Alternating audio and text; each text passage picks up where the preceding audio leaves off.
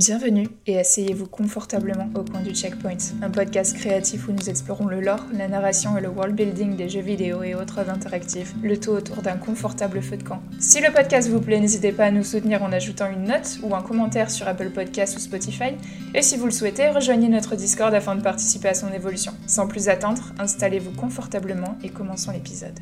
Bienvenue dans l'épisode 31 de Coin du Checkpoint. On est avec l'équipe enfin au complet Yeah. Mais à moitié complète parce que me- Alex il est un petit peu malade, il a chopé le Covid. Il est en train de mourir sur ses C'est son dernier disais- épisode et il le fait malade. Attends, on C'est ce, que, ce que je disais, je, je suis un boomer, je chope le Covid mais en 2023. Ouais, ouais. Oui, oui, c'est son premier Covid en plus, c'est ça Oui, qui est fou. c'est fou ça, son premier Covid. Bah, C'est t'as tout dodge et à la fin tu fais bon, allez, C'est pour le geste. Comment vous allez tous? Bah malade du coup. Ouais, bon, à part toi. toi économise-toi, toi, mute, toi. Ouais. Euh, et bah écoute, euh, on, on- on va bien, sinon à part ça, euh, on part sur un jeu que je crois que tout le monde a joué, que tout le monde aime beaucoup, et c'est Ouais. un des jeux préférés de 2023 pour la plupart des gens sur Terre, qui s'appelle Baldur's Gate 3. Trois. Mais on va parler de Baldur's Gate en général, du lore Mais de je- Baldur's Gate. Donc gros sujet, gros épisode. On va surtout essayer de vraiment pas spoiler euh, le jeu euh, Mm. Parce qu'on est tous encore dedans. On en parlait juste avant de commencer l'épisode. euh, euh, Sky, Alex et moi-même, on est tous plus ou moins au milieu de l'acte 2. Je crois que Jack No a avancé plus que nous. Ah ouais, j'ai fini. Euh, tu l'as fini? Ouais. Voilà, donc Jack No a fini, mais voilà, nous on veut pas nous spoiler et on veut pas spoiler les autres. Voilà, donc, euh, exactement. à part éventuellement les, les prémices euh, du prologue et du début de l'acte 1. euh, Ouais, voilà. Ce, qu'on va en faire en fait, c'est qu'on va vous donner des petits bribes de lore que vous pouvez utiliser en mode euh, n- n- connaissance à côté de, de Baldur's Ouais, Gate, en- comme en ça fait, vous savez un peu plus sur les, sur les dieux, les déesses. En fait, c'est des connaissances générales que vos persos pourraient connaître euh, parce que eux ils vivent dans le monde quoi. Ils- C'est pas comme vous qui venez de de de, de Sergi, de Poissy, des trucs comme ça et vous êtes en mode ah je connais pas les dieux machin tout. Eux ils ont Ouais. grandi dedans donc ils connaissent un peu plus. C'est ça. Donc vous donnez des On va clés. vraiment se focus sur le lore euh, donjons et dragons. Bah, si vous voulez Euh, savoir, pour, que voilà, sur, exactement. Pour le, plan, Gate, hein. pour le plan, on va faire un petit peu un petit résumé de ce qui se passe dans Baldur's Gate 1 et 2. Comme ça, vous savez euh, en quoi ça, à quoi ça rime euh, le 3 et en quoi c'est connecté. Euh, on va faire un petit, une petite partie lore D&D en général avec les races importantes que vous voyez dans Baldur's Gate 3. Qui, elles sont, en fait, quelles sont leurs origines. Un petit point géographie, ce que c'est que Baldur's Gate. Ce que c'est que l'Underdark aussi, parce qu'on le voit, on le voit qui revient, c'est récurrent dans tous les jeux. Euh, un petit point plan astro et religion, et puis voilà, on finit avec un quiz et un point chimère super sympa que Max Je- nous a inventé, et je pense que vous pouvez l'utiliser comme side quest pour vos parties de Mhm. D&D parce que ça va être, euh, ça va être intéressant. Ça, Ouais, ça fait très euh, émission radio crochet avec euh, et un petit détour par le point astro. En mode, bon bah là euh, les béliers vous allez avoir ça. Ça me rappelle trop mon enfance dans la voiture en allant à l'école, quand on Ma mère a monté le son directement et qu'on on entendait l'astrologie. Euh, on va commencer avec un petit point reco avant de se lancer. Oui, Est-ce que vous avez des recos? Moi j'ai une Oui, reco j'en ai que j'ai une. déjà faite. j'en je veux une. la refaire. Allez, Euh, alors, je vais vous lancer sur quelque chose de complètement différent de ce que je recommande d'habitude. Euh, c'est un webtoon qui, depuis son énorme succès, euh, était aussi adapté en BD et je crois bientôt même en, soit en série, soit en film. Ouais. Euh, je crois qu'il y a 4 ou 5 tomes maintenant en BD qui s'appelle L'Or Olympus. Alors, euh, ça reprend en fait l'histoire de Hadès et Perséphone, le mythe de Hadès et Perséphone, Mhm. mais d'une façon complètement différente. Alors, c'est dans un setting un peu moderne, dans le sens où Hadès et Zeus ils gèrent euh, Olympe et, le, et les enfers comme des euh, grosses corporations. Euh, Héphaïstos, c'est pas un forgeron, c'est un hacker. Voilà, donc à ce un peu moderne. Mais par contre, c'est vraiment dans le- toujours leur monde à eux, parce que le monde des mortels, lui, il est encore plus ou moins euh, à l'époque Grèce antique. Mhm. Et c'est vraiment très sympa. Et, euh, et en fait, euh, je- voilà, j'ai commencé il y a à peu près une semaine et j'ai déjà bouffé 170 chapitres. Ouais, il est, il est C'était bien cool. alors. Voilà, c'est assez addictif. C'est euh, vraiment Hades est super super sweet, sweet. Il est vraiment euh, trop gentil. euh, euh, Il y en a qui le surnomment dans les commentaires euh, The Consent King. Euh, donc rien à voir avec le Hades du jeu vidéo euh, sur lequel on a déjà fait des épisodes. Bon, il. Euh, euh, Zeus c'est un crétin. euh, euh, Poséidon est assez drôle parce qu'il a, il a les- l'attention d'une hirondelle. Euh, il part toujours à droite à gauche. Enfin, voilà. Sky Voilà. Non, moi j'ai vachement d'attention. Ils sont, ils- ils- voilà, ils- et puis les personnages sont tous en couleur, dans le sens où euh, Hades est bleu, Perséphone est rose, euh, Hécate elle est bleue aussi, euh, et c'est méta dans le sens où au moment t'as euh, t'as Hécate qui fait He can kiss my blue ass, donc ils savent qu'ils sont de couleurs différentes. Mhm. Euh, voilà, et bref, euh, c'est assez dark dans le sens où il y a beaucoup de, de side plots euh, à, à juste Perséphone et Hadès, donc ça va beaucoup plus loin que juste le mythe de base. Mais il y a des voilà, c'est vraiment très centré sur ce que c'est qu'une relation toxique et qu'une relation euh, saine. Euh, Il y a beaucoup de euh, voilà de, bah, de toxicité en fait et de euh, Mhm. et euh, abuse. euh, Comment dire en anglais, c'est donc pas forcément abus en français, mais euh, Abus de pouvoir. Non, enfin, ça, D'emprise, ça- de, d'em- de narcissisme. Ouais. emprise, narcissisme, voire viol Le aussi. patriarcat. ouais. Euh, Le capitalisme. capitalisme un peu aussi, mais euh, donc voilà, ouais. Euh, c'est vraiment une grosse approche sur euh, une- sur ce qui qu'est-ce qui fait une relation toxique et dans les deux sens, hein, que soit euh, le mec qui soit toxique ou la meuf qui soit toxique. Qu'est-ce qui fait Ouais, et- saine euh, Dans les deux sens, le- c'est vachement toxique, les, les, les Ouais. dieux, euh, les déesses de, le, du Mont Olympe. ça. le, Ouais. le, consent- le consentement, etc. Mm. c'est donc c'est vraiment très intéressant à ce niveau-là. Bon, c'est très euh, euh, left wing comme diraient les Américains, hein, parce que voilà justement c'est euh, woke. C'est- assez woke, euh, mais euh, mais c'est vraiment pas pour déplaire et je trouve ça hyper addictif parce que comme je disais, il y a beaucoup de side plots euh, avec beaucoup de dieux qui sont euh, impliqués. Par exemple, Perséphone est une est la meilleure amie d'Artémis euh, là-dedans, donc voilà, ça implique Artémis qui par que... définition Ah, euh, implique Apollo. euh, Où est-ce que tu euh, trouves etc. ça Euh, Sur le site Webtoons, Webtoon, euh, c'est ok. c'est moi, tu, ça se lit gratuitement, Ok, euh, mais vous pouvez aussi le trouver en BD maintenant si, si ça vous Oui. tente de- d'acheter ça. ok. Voilà, Chouette. donc l'or Olympus, euh, je suis complètement hooked. euh, comme je disais, j'ai bouffé 170 chapitres en, en une semaine. Euh, moi, j'ai- des, Olympus. j'ai- j'ai des takes sur les adaptations des webtoons en physique, mais euh, faudra, faudra, faudra, faudra en parler plus tard c'est trop, c'est trop Tu, long. tu feras un Je thread. suis d'accord, ouais. Bon, puisque t'as des takes, euh, vas-y, dis-nous euh, dis-nous ta Oh. Euh, moi, Marocco, ça n'a rien à voir, je l'ai déjà fait, mais euh, je suis obligé de la refaire parce que je, je vais reparler de Grandson un peu parce que j'ai fait un concert Oui. cette semaine Petit chou. et euh, c'est trop bien, l'artiste est fou. Et en fait, genre, si vous aimez ne serait-ce qu'un petit peu sa musique, parce que moi, genre, la première fois, qu'on me l'a présenté, c'est une amie qui m'a dit euh, Ouais, j'ai des places pour un concert, j'ai pas envie d'y aller toute seule, tu veux venir avec moi? Moi, je fais Bon, vas-y, j'ai rien à faire, euh, concert gratuit, on y va, let's go. Et j'y suis allé et c'était vraiment un, un des meilleurs concerts de ma vie. Et là, en refaisant, en aimant en plus du coup l'artiste, en ayant pris un an et demi de d'écoute dans la tête, c'était une folie. Et euh, l'artiste a des, une énergie de fou, il est très engagé. Par contre, je préviens, si vous aimez pas trop les sujets, il est assez un peu, peu anticapitaliste, euh, choses comme ça. Il dénonce beaucoup les violences policières et il parle pas mal de problèmes mentaux. Donc, euh, c'est si c'est des sujets qui vous intéressent dans un style un peu unique parce que c'est un mélange de rock, de rap et de d'électro. Mm. Genre souvent en fait ces musiques il y a genre une ou deux guitares électriques en fond qui font des fois des petits solos. Lui il rappe certains couplets et il y a des drops à chaque refrain en mode boom boom. C'est cool ce qu'il Euh, fait, j'ai écouté une ou deux ouais. Grandson comme euh, comme euh, le petit-fils en anglais. Mm. Et euh, du coup ça en live en plus toutes les chansons sont remixées. L'artiste il a une sensibilité de fou. On l'a fait pleurer au concert parce qu'il y a eu une surprise de on met tous euh, un petit cœur sur nos téléphones, on les lève en même temps à tel lyrics et du coup il a vu tout ça, il a pas réussi à, continuer sa chanson, il s'est mis à pleurer. Il est descendu chanter une chanson sur un fan dans la fosse. Moi-même j'ai pleuré, il m'a regardé, on s'est souri et tout, c'était trop bien, il était à deux mètres de moi. T'as eu Et un à côté de- moment Ah ouais, à côté de ça, en plus, c'était genre au milieu d'une heure et demie de pogo non-stop. Je suis ressorti, mon t-shirt était mort, mais genre, tu sais, je suis venu en tenue rouge et gris, je suis reparti en tenue noire trempée. Euh, c'était l'enfer. Heureusement, j'ai acheté un t-shirt de tournée que j'ai sur moi d'ailleurs. Et du coup, j'ai pu rentrer. euh, et c'est peut-être pour ça que je suis un peu malade là aussi. Trop Mais bien. euh, voilà, si, si c'est un truc qui vous, que vous kiffez euh, et qui passe dans une ville, dans une ville proche, vraiment allez le voir parce que c'est une expérience de fou en live. Et si vous avez peur des pogos, il y a une grande partie de la fosse qui est pas en pogo, donc c'est assez safe. Et même le pogo est safe, genre il est ultra énergique, ultra mouvementé, mais dès que quelqu'un tombe ou quoi, tout le monde s'écarte. C'est vraiment très bienveillance en mode attention, il y a un gars qui est tombé, bougez pas. Il y a un gars qui a perdu un sweat, tout le monde sait passer le sweat en mode il est acquis, il est acquis. Genre c'est vraiment euh, une ambiance très safe en concert et très bougeante sur de la musique. Oh, il a fait un couplet sur la politique actuelle et sur Macron. Oh là là. Oh là là, la salle, elle était pas contente. hein. Mais euh, on va pas dire plus. Mais il est américain, non?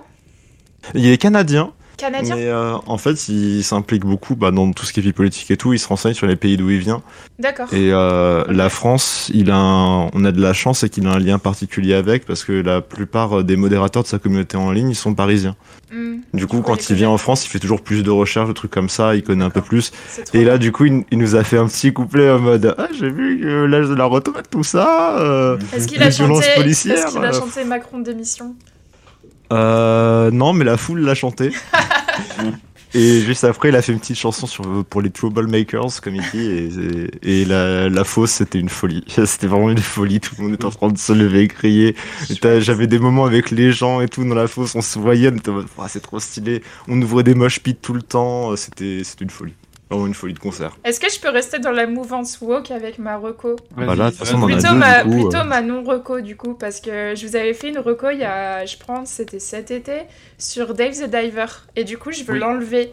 Je veux vous Ah, dire que je ne reco pas ce jeu, que Ah, je pensais euh, en fait était un jeu très sympa. J'aimais beaucoup les mécaniques. D'ailleurs, j'aime toujours les mécaniques. Et J'ai pensé à Cependant, toi quand j'ai vu le truc sur Steam.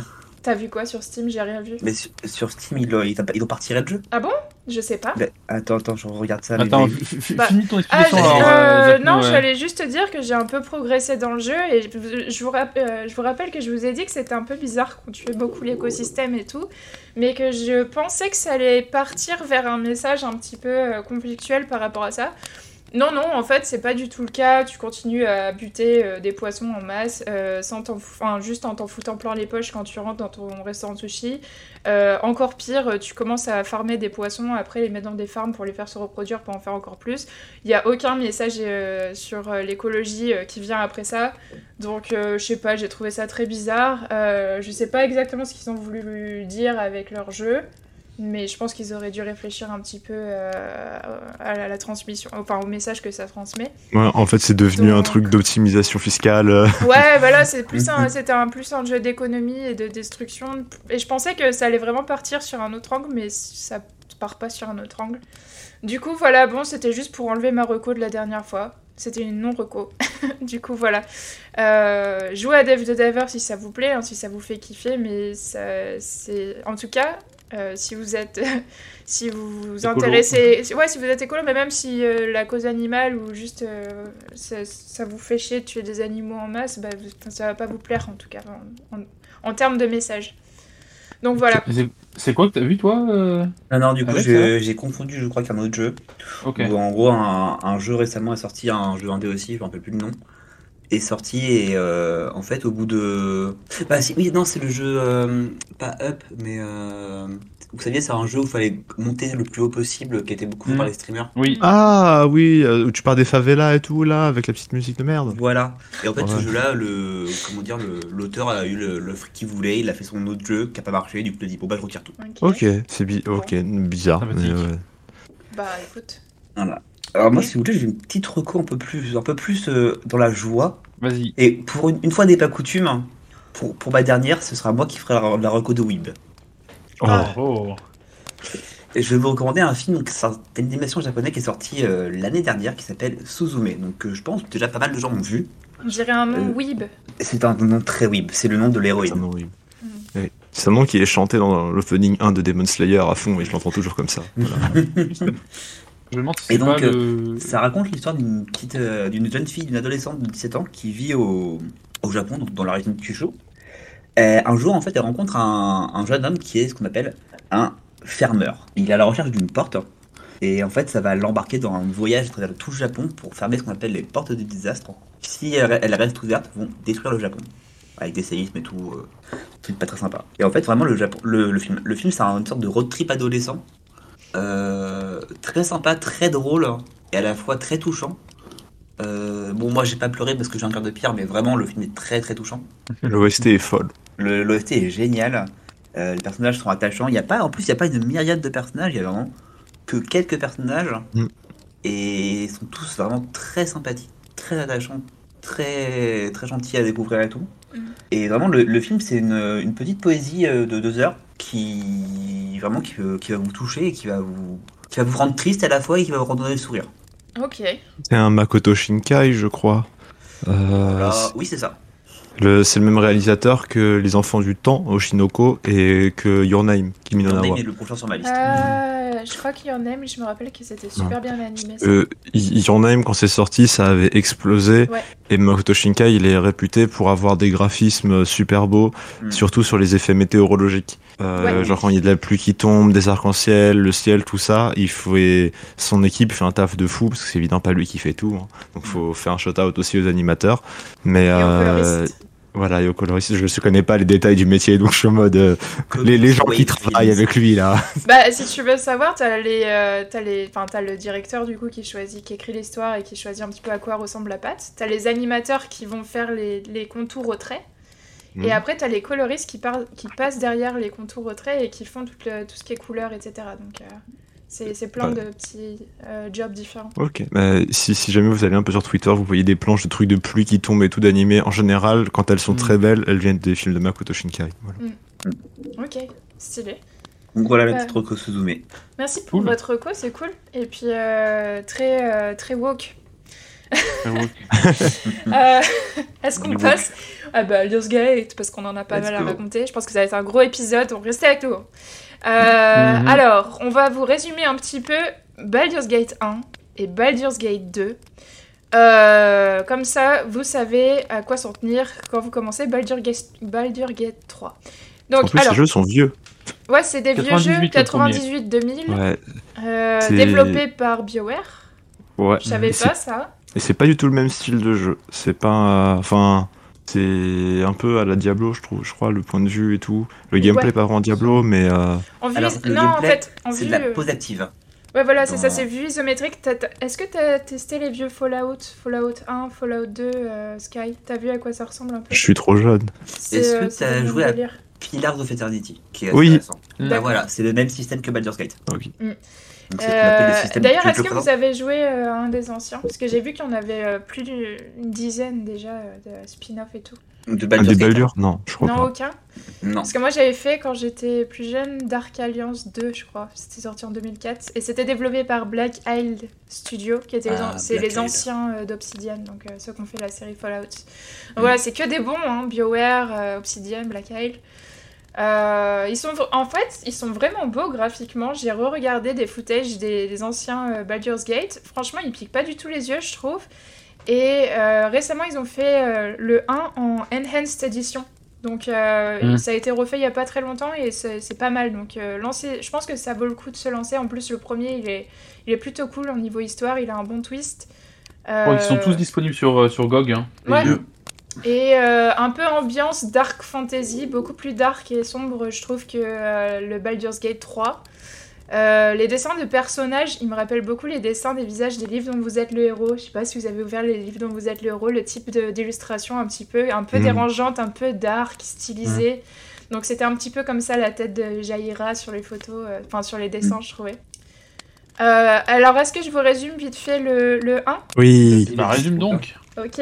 Alors le 1, il a un twist de fin assez cool, donc euh, restez avec moi si vous vraiment voulez pas entendre le twist parce que vous voulez faire vous-même, euh, skipper un petit peu, avancer un petit peu. Alors en fait, dans le 1, tu incarnes euh, l'héros ou l'héroïne, parce que vous pouvez choisir le genre, la race, le nom, etc. du personnage, qui est un orphelin élevé dans un monastère par le prêtre mystérieux Gorion. Et vous partez donc à l'aventure dans Faerun, qui est la région générale. Et pour la première fois, vous entamez un voyage initiatique en quête de découverte sur votre propre identité, vu que vous êtes orphelin. Et quelqu'un, quelque part, veut votre mort. Et ça, vous vous en rendez compte au fur et à mesure. Et d'ailleurs, il n'y a pas qu'à vous, parce que rapidement au début du jeu, vous vous rendez compte que euh, vous voyez une silhouette assassiner votre père adoptif, Gorion, dans la forêt. Alors il se fait assassiner et le jeu il se transforme en un jeu d'enquête. C'est plus une aventure où tu vas buter des mobs, ça devient une enquête qui euh, pourquoi les gens euh, s'en prennent à Gorion, etc. Sur votre route, euh, vous vous battez maintes et maintes fois contre certaines personnes et puis vous rencontrez des compagnons qui souhaitent vous aider à résoudre l'enquête. Par exemple, Jaira, la demi-elfe druide, son mari Khalid, qui connaissait eux Gorion aussi. Vous rencontrez Minsk, le ranger extravagant avec son hamster Boo, qui est le personnage, je pense, le, le plus euh, connu de tous les Baldur's Gate et préféré. Et vous rencontrez même un certain barde appelé Volo. Euh, un autre truc particulier, c'est que votre héros euh, fait souvent des cauchemars perturbants. Euh, donc souvent, vous avez des séquences de cauchemars un peu morbides. Tous les indices pour résoudre l'enquête, finalement, ils vous mènent vers Baldur's Gate, aka la ville du sang, qui semble être une ville normale et prospère au début, mais au fur et à mesure que vous y retournez, vous trouvez que la ville est aussi en proie à des mystérieuses disparitions, euh, que les personnes commencent à se comporter étrangement, il y a un truc qui se passe à Baldur's Gate, vous savez pas exactement quoi. Et, poum, vous découvrez un secret glaçant sur vous-même en trouvant une ancienne antichambre de votre père adoptif vers la fin, donc c'est là où le twist se passe, c'est que vous êtes en fait l'enfant biologique de Baal, qui est le dieu du meurtre. Et que apparemment sur le reste de la lettre, il y a marqué que vous, avez aussi un frère et que votre frère est, je cite, un connard. Un douchebag, c'est écrit en anglais. Vagues. Donc voilà, c'est comme ça que s'achève le 1. Finalement, vous découvrez que vous êtes l'engeance de Baal. Et l'histoire avec Baal, c'est qu'il a été décimé il y a des années, mais euh, grâce à une prophétie, il prend l'apparence d'un mortel pour se venger et il procrée avec, euh, avec plein de femmes sans demi-mesure afin de créer plein d'enfants partout. Et tous ces enfants, voilà, le but c'est qu'un jour ils cèdent à leurs instincts meurtriers transmis euh, à la naissance par le dieu et qu'ils le fassent renaître. Et dans le deuxième jeu, du coup, tu envoies directement le pas avec le même personnage, mais tu sais que tu es euh, l'engeance de Baal. Euh, vous pourrez embrasser différents alignements, donc vous pouvez vraiment jouer en mode mauvais ou bon. Euh, Il y a toute une aventure avec des rencontres. euh, je vais skip euh, l'aventure en général, mais vous rencontrez des personnages que vous avez eu en compagnon au début. Donc vous rencontrez Jeira, je crois que son mari Khalid est mort. D'autres personnages, genre Boo et, et Minsk. Et donc l'histoire, c'est que les enfants de Baal commencent la destruction sur Faerun pour faire prospérer l'héritage de leur père afin de gagner son intérêt et d'accéder à son domaine et de pouvoir monter sur son trône. Après tout, euh, la meilleure façon de devenir dieu, c'est de lancer un bon gros abattage de masse. À la fin du jeu, vous vous rendrez jusqu'aux enfers. Réel. Oh, Réel, réel. J'aime bien des fois, je, je pars sur un truc, j'écris des trucs et je pars sur euh, un, un délire dans ma tête et après je les lis, je suis là, ouais, waouh! ça, ça- ça s'entend, mais du coup, quand on l'entend pour la première fois, ça, ça surprend, tu vois. Je En devrais vrai, mettre une vrai, pause. Tu- tu- Vous voulez devenir dieu J'ai une solution. mais regarde Allez. la plupart des RPG où il y a des dieux comme ça, c'est toujours la même chose. Un bon massacre, et hop. Ah, mais c'est- vrai, même, ça. les, même mangas, les trucs comme ça, dès que tu veux devenir dieu, ils sont en mode bah, il va me falloir au moins un C'est vrai que c'est très manga comme mindset. C'est- pas une comment dire, c'est pas un- une réflexion où tu vas récupérer, euh, tu sais, euh, trois, trois artefacts et tout que tu vas emboîter façon Ikea. Ça me Oui. rappelle Monsters. C'est vrai qu'après, si tu fais un petit parallèle avec diverses euh, mythologies, les dieux arrivent toujours au pouvoir par un certain massacre. Alors, pas forcément d'innocents, mais euh, regarde Zeus et, euh, et les autres, ils ont dû euh, Tuer les éclater, titans. les, éclater les titans, incluant leurs Ouais. parents. Euh, Odin, euh, Odin et ses frères, ils ont tué euh, Hum- Ymir et, tous les, et noyé tous les géants pour devenir, euh, pour devenir les rois. Donc, euh, en général, c'est pas, euh, c'est pas par la diplomatie et en étant gentil qu'ils atteignent leur. Oui, euh, c'est Ouais. la démonstration d'un pouvoir euh, sans égal. euh. C'est marrant, ça ça. rappelle un peu le taf. Le manager Je suis devenu manager, j'ai exterminé quatre équipes.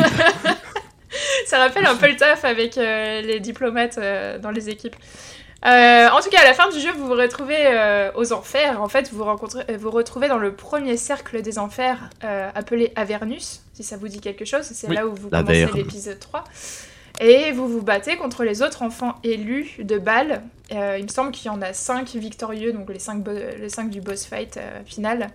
Et euh, une fois victorieux ou victorieuse, selon votre personnage, vous aurez un choix. Donc soit accepter l'essence de Baal et devenir une divinité morbide, soit rejeter l'essence de Baal et dans ce cas-là, vous devrez vivre caché du reste du monde, comme un mortel. Et donc, quels sont les liens avec Baldur's Gate 3 Est-ce que déjà, est-ce que euh, il y a des noms qui vous disent quelque chose? Euh, Volo des divinités? Volo Est-ce que euh, je vous ai tiqué sur certains trucs? Il y a certains Ouais. noms qui sont revenus, genre Jaira. Ouais. Jaira, oui.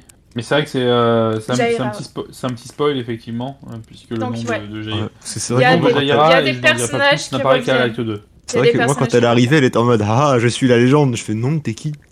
J'ai jamais vu. Non, mais si, mais je crois qu'à chaque fois qu'il y a un personnage comme ça, euh, euh, comment elle s'appelle? Carlac Elle, Ouais. euh, elle vous dit Ah, Oui. le fameux, Oui, oh, le fameux. Elle était avec moi, elle était en mode OMG, je suis fan. voilà, c'est ça. la fanboy. Donc, elle euh, elle, vous, autographe. elle vous donne les bails quand même Carlac. si vous avez pas joué au premier. Ouais, elle est trop Elle est mimée. trop, ouais. elle est trop, Et du coup, trop j'étais en mode- Elle, est, Carlac. elle est touchante. C'est celle qui a fait, elle a brisé le, le, le vœu de non orni de mon, de mon barde. J'étais en mode, je serai un barde innovateur, je serai un barde qui séduira pas tout le monde, et je vis Carla, je fais bon. On va en parler ça parce que putain, moi j'ai j'ai eu des problèmes avec ma. Avec mon... Enfin bref. Euh, Baldur's Gate 1 et 2 forment euh, un arc narratif qui, sont... qui est complet en soi, mais le 3 c'est un arc complètement en dehors de cet arc-là. Donc vous faites un autre personnage. euh, Ça aurait été cool si c'était en fait le, le fils de Bal, mais en fait vous avez perdu la mémoire. Parce qu'au début, euh, je crois que. Comment s'appelle euh, le personnage Tash Non? Le personnage que vous incarnez. Tav. Ah, Ta- Tav. Tav, euh, il me semble qu'elle a, a perdu la mémoire au début. Je me suis dit, ah, peut-être qu'ils vont en fait réutiliser le personnage du fils de Bal, mais non. Non, non. Euh, non, c'est- en fait, le Baldur's Ah. Gate 3, ça se passe 120 ans exactement, sur la même chronologie, à la suite des événements du deuxième jeu. Donc, Ah ouais, mais il y a on est beaucoup peut-être, plus ok. tard.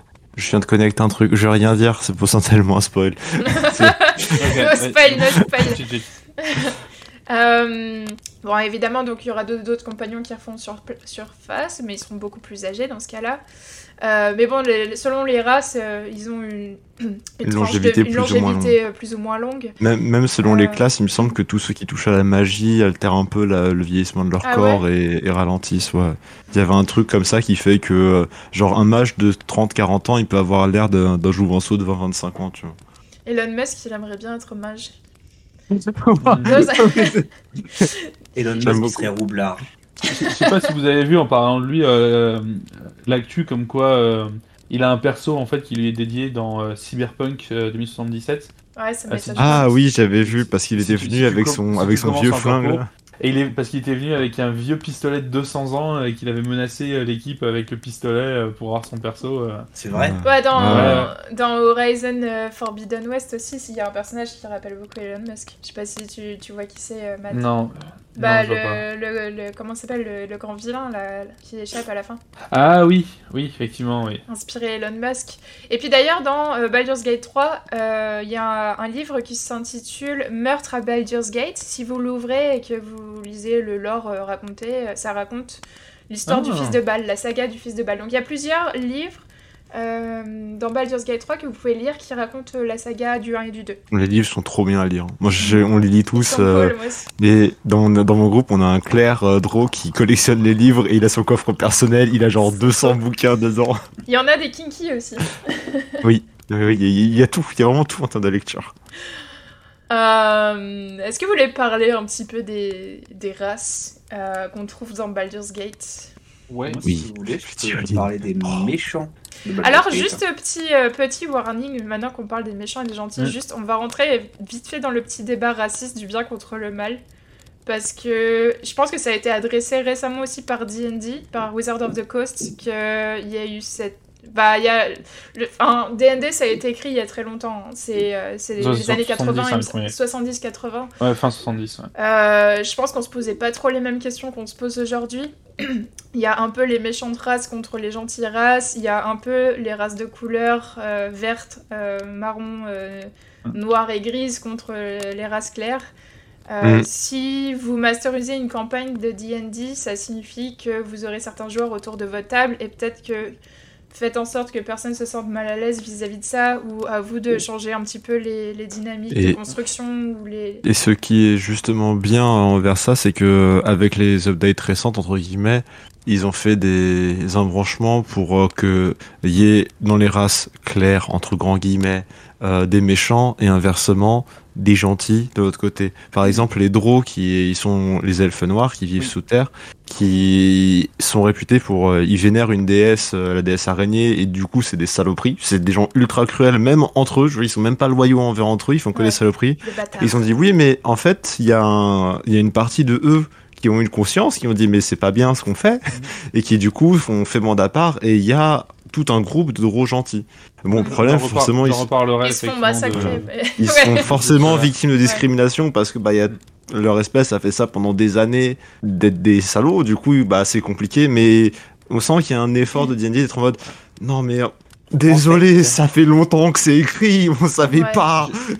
J'y reviendrai un peu plus tard dessus euh, quand je vous parlerai des différents plans et des différentes euh, divinités.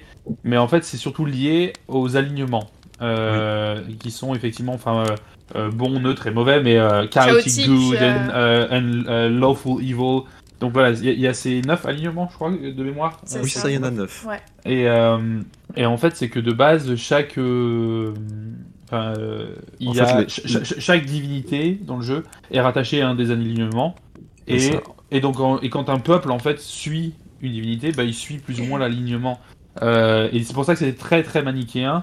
Euh, parce que bah, c'est vraiment evil, euh, enfin, euh, evil versus good. Alors oui, t'as le chaotic good versus lawful evil, donc pour mettre un peu de nuance dedans.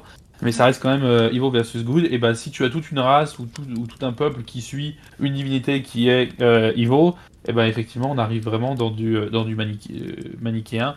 Et, et effectivement, comme tu disais, hein, c'était les peuples qui, qui vénèrent les divinités sombres sont les orques, sont les les elfes noirs, euh, et ceux qui vénèrent les, les divinités euh, positives sont les humains et, et les, et les jolis elfes tout brillants à la Legolas. Mhm. Mm. Donc euh, c'est vrai que, comme tu disais, Sky, ils, ils, ont, ils mettent de plus en plus en fait de nuances là-dedans, avec Mm. des, nouvelles divinités, euh, avec des nouvelles allégeances, et même chez les Tiflins en fait, les Tiflins Bah. euh, qu'on voit dans Baldur's Gate 3, qui sont des descendants en fait d'une démon, hein, donc qui sont Mm. littéralement une race infernale, euh, sont pour la plupart, de ceux qu'on rencontre en tout cas, des, des créatures tout à fait adorables. Et, Eux, en fait, ils ont, le, ils ont le même traitement que les humains de dire euh, bah il y en a des bons, il y en a des mauvais, c'est juste des gens quoi. C'est. Bah, des, vois, fois il y a, y Michel, c'est un salaud et des fois non. le- rapidement, le groupe que j'ai en Baldur's Gate, justement, c'est un bon exemple. J'ai un elfe, un humain, un tieflin et mon perso à moi. Mm. Et euh, le tieflin, on va dire, est aligné bon, le- l'humain est aligné neutre et le- l'elfe est aligné mauvais. Mm. En bon reversement des, des clichés habituels. C'est Mm. Ouais. ça. Enfin bref, on a, on a fait un petit détour, mais euh, vous, vouliez, vous vouliez parler des, des races et, euh, et donc tu voulais commencer, Alex, avec les, euh, Les méchants, avec les méchants de Baldur's Gate 3, méchants. les Mind Flayers. les flagelleurs mentaux, Les geeks les illitides. Ils ont mille noms. Mais, D'ailleurs, ils euh, ont 200 000 noms, c'est compliqué. Ouais, Bah, et problème, c'est- Selon la langue. Ouais. Vu que c'est des envahisseurs de plans, en fonction du plan, bah c'est C'est c'est ça. pas pareil. Je vais l'appeler, mais je pense que je l'appelle Mindflayers pour que ce soit plus simple pour tout le monde. J'aime Bon, bien les leurs Cthulhu, manteaux. là, ça, les- ça, ça- ça sonne kinky. Voilà, alors. Les déjà, têtes de ce sont poule. des- Ce sont des aberrations. Ça veut dire qu'en fait, ce sont des créatures qui viennent des royaumes lointains. On viendra sur les royaumes un peu, plus tard. Mhm.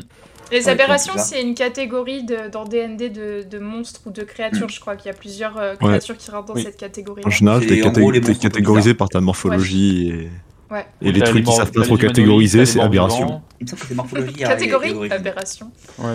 Quand tu rentres... T'as euh, la catégorie mort-vivant, t'as la catégorie créature humanoïde, et puis t'as euh, aberration. Ouais. Les flagelleurs, du coup, les Mindflayers. Euh, donc en gros, ça ressemble, ça ressemble un peu à des humanoïdes. Ils sont assez maigres et de taille moyenne, un peu à peu près à taille humaine. Mhm. Euh, ils ont une peau qui est violette, qui est caoutchouteuse et qui est, euh, qui est complètement imberbe. hmm. Euh, mais leur trait leur Mhm. le plus remarquable, c'est qu'ils ont quatre sortes de tentacules qui encadrent leur bouche et qu'ils ont une tête qui est en forme de bulbe avec un cerveau qui est plutôt volumineux. Sale tête de poulpe. C'est Très clairement inspiré de Cthulhu. Hein. Ouais, un petit ça, peu, ouais. ça. Alors, qui sont les Mindflayers Pourquoi c'est Euh, des déjà, méchants ce- sont des méchants. Ce sont des créatures qui ont un, un processus de pensée qui est totalement différent du processus de, dire, des autres races humanoïdes.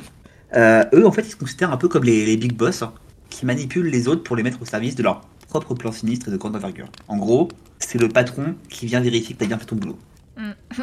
Et euh, c'est une race de managers. Exactement. Le middle management. oh non.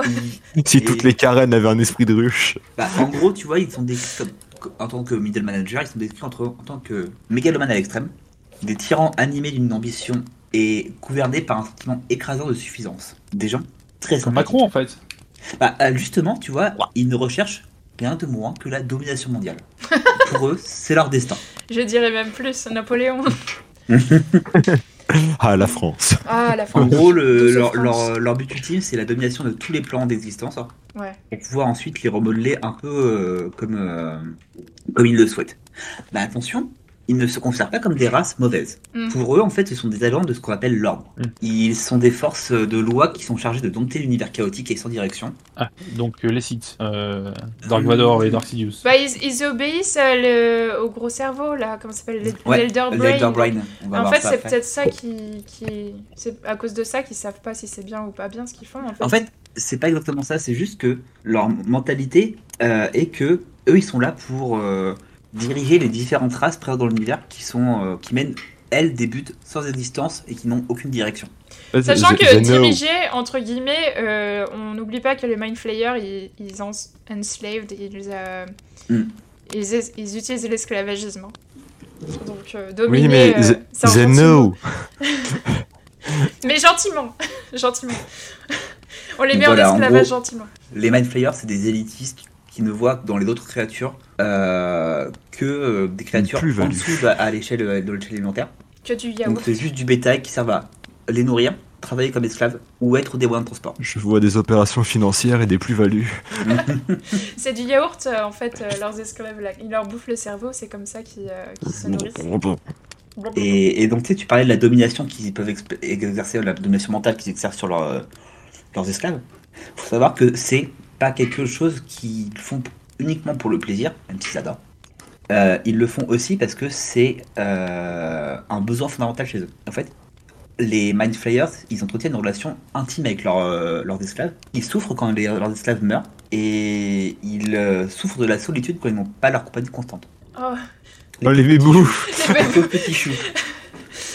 leur pet, leur slave pet, il est mort. Oh, bébou ça. Mind Flayer Mon- slave préféré, il est cassé. Oh Non, c'est vraiment des managers. Ils sont mon Et- employé préféré, il a démissionné. Non. Alors, petite phrase que j'aime beaucoup. euh, lorsqu'ils ont trouvé un esclave qu'ils préfèrent, les, les Mind Flayers, ils font tout, tout leur possible pour ne pas le manger quand ils ont faim ou quand ils sont en colère. Je fais de mon mieux pour même leur manger. des jouets, des babioles pour s'occuper quand ils ne travaillent pas. Mmh, Trop sympa. trop cool. C'est honteux. On aime les Mind Flayers.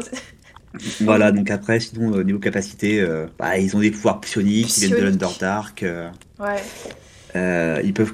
Principalement, c'est leur, leur euh, talent, c'est de prendre le contrôle de, des gens. Ils utilisent une On petite larve. On a- Ouais, on n'a pas parlé de la cérémorphose. Ouais, la, la, la la reproduction fameuse. chez les Mind Flayers, on y vient après. C'est quand même un, un petit pan charmant de leur histoire. Ah bah, il, faut, il, faut en par- il faut en parler, il faut en parler. Puis si vous avez lancé Baldur's Gate 3, vous avez vu la cinématique d'intro, vous connaissez ce plaisir. Mmh. Plaisir non J'ai dû fermer les yeux au passage quand j'ai regardé cette cinématique, ça m'a mis trop mal à Ah, l'aise. J'avoue qu'elle est en plus elle est en POV, c'est très J'attendais trop le, le moment où tu sais j'allais faire un jump scare parce que le truc il allait sauter euh, juste sur l'écran. C'est bien fait, c'était bien fait. Alors, attends, je reprends petite minute. Euh, avant de parler de ça, je voulais parler de leur, leur société, comment ça marche. Donc, on va parler des Elder Brain. Ouais. Euh, donc, généralement, ils sont accompagnés, euh, ils sont rarement seuls, ils sont souvent avec des esclaves. Euh, ce qu'ils aiment bien comme esclaves, c'est les, les Grimlocks, les ogres, les Pogots et les troglodytes. Euh, pourquoi ils aiment bien ça comme esclaves? Parce qu'ils ne le considèrent pas comme comestibles. Ah ouais, pratique. Pas, pas appétissant. Comme ça, s'ils sont préférés un peu gluants, mais appétissants. Donc, les, les Mindflayers, Oui. leur Ouais. communauté s'appelle des colonies. Donc, généralement, c'est entre 200 et, 200 et 2000 membres. Napoléon. Euh, on compte que les, les Mindflayers, on compte pas les esclaves et tout ça. hein. C'est QFD. Oui, évidemment, évidemment, on compte pas les ouvriers. Hein. Oui, bah non, c'est pas recensé. Parce On que des fois, on les les mange. Ah, c'est c'est le plus important, non? C'est comme ça que ça marche. Le monde me l'a appris. Et en fait, l'e- l'Elder Brain, juste pour revenir à, à la ruche, parce que l'esprit- de ruche, en fait, l'Elder Brain, c'est un peu. euh, Donc, c'est ce qui vénère, mais c'est un peu. euh, euh, il les contrôle télépathiquement, en fait, toute la colonie. Oui, en fait, c'est le, le Elder Brain, c'est ce qui est vraiment tout en haut de la chaîne alimentaire. Mm. C'est c'est en gros, la- les colonies en fait sont centrées autour d'un Elder Brain, donc une, un ensemble ancien, une entité singulière qui exerce son contrôle télépathique sur tous les Mindflayers dans un rayon de 8 km à peu près. Apparemment, si un Mind Flayer, grâce à, à l'Elder Brain, si un Mind Flayer te voit quelque part, tous les Mind Flayers et l'Elder Brain, ils sont capables de te voir. Voilà, Euh, en fait, la- Oui, ils ont une la vision situation- partagée et tout. La citation, c'est euh, un Mind Flayer te voit, alors il te voit tous. C'est un petit peu Lord of the Ring. euh, c'est comme un switch. En fait, euh, si un PC a l'info, ça envoie ça à tout le réseau. Ça c'est fait peur. pratique quand même. Ça- ça- tu pourrais faire un film d'horreur avec, ça serait terrifiant. Ouais. J'aime bien comme euh, en même temps Sky a dit ça fait peur et Jack No c'est pratique. Et bah tu sais Non, mais- quoi C'est comme, ça alors- que comme ça je décris le capitalisme. C'est pratique mais ça fait peur. ouais, non, mais pour le coup, c'est vrai, c'est pratique c'est aussi. vrai, ça. C'est vrai, hein. Ça fait peur, mais on n'enlève pas. Et donc ouais en gros le... alors deux trois petites choses encore sur la société. Euh, il est comment dire il, il y a un contrôle quasi absolu par le, le Elder Brain, mais parfois euh, il y a des des gays donc des des illitides, des flagellants mentaux, ça y est je retrouve le bon, le bon terme, qui vont réussir à se soustraire et qui peuvent former une nouvelle colonie comme ça. Ah ouais. Et Donc il ouais. y a plusieurs groupes de, de Des startups. Voilà. Et, et dernière chose, euh, même dans, même tu vois, même s'ils sont tous unis dans le même but de parler de brain, à l'intérieur de la communauté, c'est tous d'avoir quand même une petite baston de contrôle et tout ça pour euh, quand même d'être le boss des boss. hein. Il Ah faut ouais. une Enfin, ambiance toxique au boss. boulot, c'est important. baston. La baston. Il y a un autre truc quand même euh, avec les Mind Flayers dont il faut parler, c'est les fameux nautiloïdes, qui sont leurs euh, vaisseaux de guerre. Et euh, Et- ces vaisseaux qu'ils ont, ils sont également capables de traverser les plans. Donc ils peuvent Oui. aller euh, sur différents plans euh, comme ça, juste comme ça. Oui, en fait, c'est pour ça que un des, ce sont des antagonistes principaux dans D&D parce que ils envahissent littéralement tous les plans d'existence. Mhm. Et puis, euh, comme euh, personne ne peut les atteindre parce qu'ils volent, ce sont des sortes de gros... euh, ouais, ça ressemble vraiment à des Euh, ils peuvent se cacher, donc si jamais ça se passe mal en bataille avec, avec un gars, bah, ils peuvent juste se retrancher dans leur nautiloïde et pam, je me casse. Après, il y a Et- leurs rivaux principaux quand même. Un, un autre truc important sur les nautiloïdes, par contre, juste avant, c'est que ils ont plus euh, la connaissance de la construction des vaisseaux. C'est une connaissance très ancienne. Donc, une fois que tu casses euh, leur nautiloïde, tu casses leurs précieux euh, à jamais, quoi. C'est, ils peuvent pas les reconstruire. Et Parce que du coup, ils ont une race rivale, mais je pense qu'on va en parler un peu après, des, avec la présence des Githyanki. Les Githyanki, les... ils Ouais. sont trop badass, les Githyanki. Et qui, qui- Mais on avait parlé de la cérémorphose, comment est-ce qu'ils ken Alors, Ah oui. la métamorphose. Alors, je l'aurais pas dit comme ça, tu vois, mais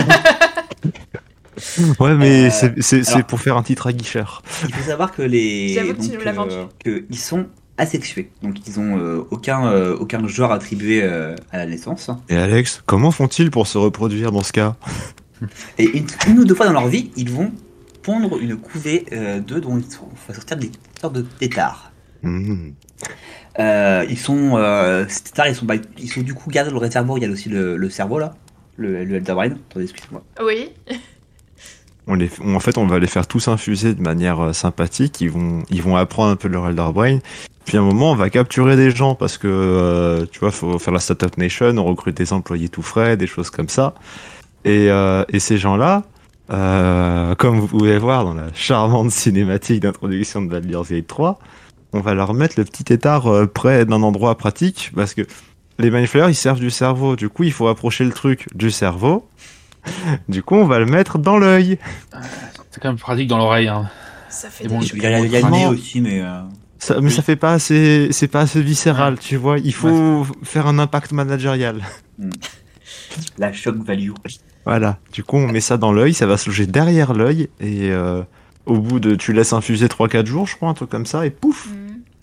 En Ça s'appelle un, ça s'appelle un tadpole d'ailleurs, ces larves. Mhm. On leur Mhm. donne pas nom depuis tout à Ça l'heure. veut, ça veut dire tétard en français. Ouais. Ah ouais, tétard Ah, D'accord. Oui. Ça ressemble pas à un tétard, mais d'accord. Ça ressemble au truc qu'ils mangent dans Colanta, là. Les, En fait, euh, c'est les larves. Les, gros- les grosses larves. Les. En fait, c'est une larve. C'est une larve, c'est un état ça. larvaire et ça chope, ça, ça chope un hôte et ça le transforme en ça le maniflayer. contrôle euh, un petit peu comme on avait ça. parlé l'épisode de l'épisode de euh, Resident Evil, ça les contrôle pendant un moment Ouais. et ça les infecte progressivement et progressivement ils vont se transformer eux-mêmes en Mind Et ça, et ça efface personnalité et caractéristiques Voilà. physiques. Tu deviens entièrement un maniflayer. Il y a Voilà. plus de reste de toi. Donc euh, je vous dis juste, euh, si vous jouez à Baldur's Gate 3, vous bouffez des tadpoles, euh, c'est vous qui décidez, mais euh, c'est votre choix. hein.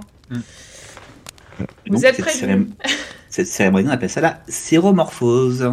Et voilà, Voilà. la céromorphose. Alors parlons un comme petit ça peu des Githyanki que t'avais emboîté le pas, Sky. Parle-nous des Euh, Githyanki très badass pirates de en l'espace. gros, Les, voilà, voilà, ce sont des pirates de l'espace. Les Githyanki, c'est une race qui, à la, base, était esclave de je sais plus qui. Bah, et qui a des, des Mind Flayers, justement. Euh, des Mindflayers, Je crois justement. ouais, je crois. hein. Je, je me souviens plus. Ouais. ça. Et ils ont réussi à briser leur, leur- ce- ce- cet esclavagisme. Et euh, celui qui a réussi à faire ça, c'était Git, d'où leur nom de race, de Git Yankee, c'est les enfants de Git. Le héros. Et en, en gros, ils ont une particularité physique, c'est qu'ils peuvent vivre dans le plan astral euh, sans être affectés par le plan astral. Le plan astral, c'est plus ou moins l'espace. Du coup, en gros, les mecs respirent partout et ils en ont rien à foutre. Et du coup, c'est très pratique. Et en fait, le truc de ce plan astral, c'est que il est relié à tous les autres plans. Que C'est, en gros, c'est c'est le rond-point de l'étoile. euh, et du coup, tu peux aller à peu près partout où tu veux après dans Paris. C'est lequel le plan en question? C'est le plan astral, juste il s'appelle. Ah oui, C'est oui, l'espace. effectivement. Alors, il est relié, en fait, c'est qu'il englobe tous les autres. Il est autour. de Ouais, c'est ça. D'accord. Mais du, du coup, ils peuvent se balader dans tous les plans, Ouais. en gros. C'est en fait, tu peux voir les plans comme une planète, et du coup, eux, ils sont dans la euh, galaxie, ils vont dans, sur n'importe quelle planète. Mm. C'est plus complexe que ça, mais pour faire une idée globale, c'est c'est une bonne, bonne intro.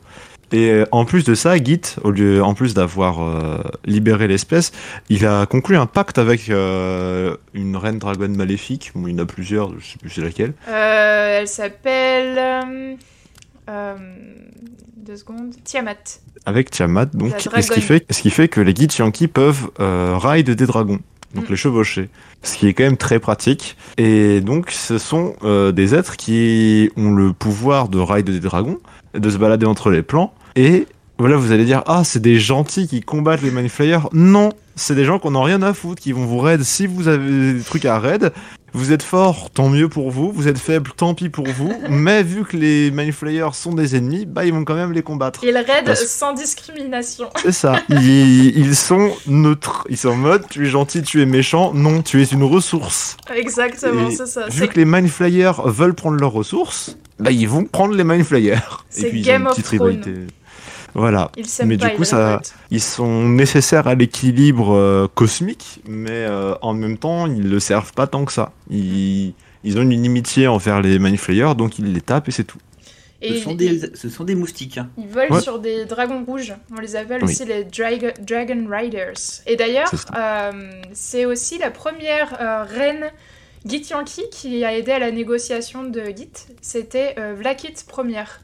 Et il faut savoir que toutes les reines, depuis des générations, s'appellent Vlakith. Donc maintenant, Ah oui, on en est à euh, 157. Parce que vrai, oui, c'est une, so- c'est une société matriarcale. C'est pas, un chiffre random. La c'est- dernière. Vlakith 157, c'est moi. C'est- Euh, Oui, parce que c'est aussi une société matriarcale Ouais. où euh, les gars sont tenus en basse estime, sauf s'ils sont très très forts à l'épée. Là, Mhm. On, on entend.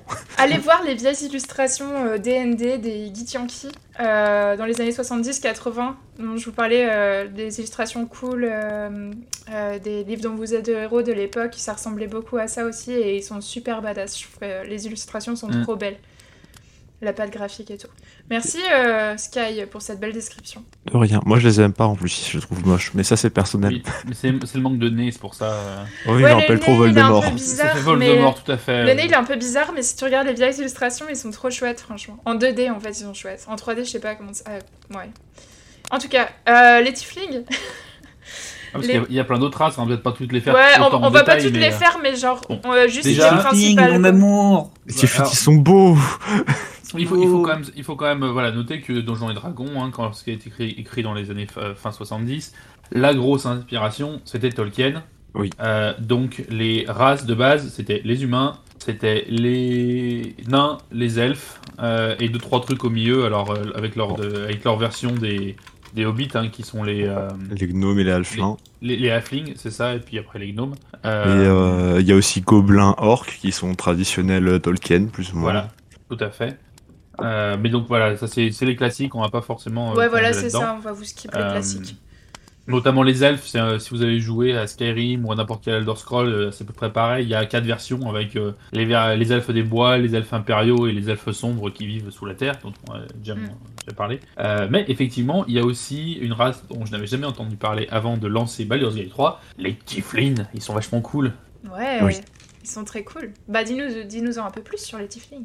Alors c'est toi, hein, Sky, si j'ai bien compris qu'il y avait. Ah, moi, ouais, Ouais, je peux en parler. Oui, Vas-y, excusez-moi. Euh, bah, les Tiflins, en gros, ils sont. Il y a trois grosses variantes de Tiflins en fonction de. On sait pas exactement d'où ils viennent, mais c'est sûrement dû à l'hybridation de démons slash archidémons avec des humains. Mm. Euh, et fun fact, euh, vous, deux parents humains peuvent avoir un enfant Tiflin. Parce qu'en fait, il suffit que ça remonte loin dans la généalogie et que d'un coup, les gènes démoniaques se manifestent et du coup, vous êtes là, vous êtes euh, deux parents classiques avec un teint de peau classique en fonction de votre espèce, de vous vivez ou quoi, et vous avez un enfant rouge avec des cornes. Vous êtes en mode créé Mais euh, chérie, qu'est-ce que, enfin, qu'est-ce qui s'est passé? D'ailleurs, ça, des fois, euh, ça- c'est une mauvaise surprise aussi parce que j'avais cru lire que les tieflings sont souvent euh, un peu parias de la civilisation. Quoi. Ils sont oui. pas très appréciés.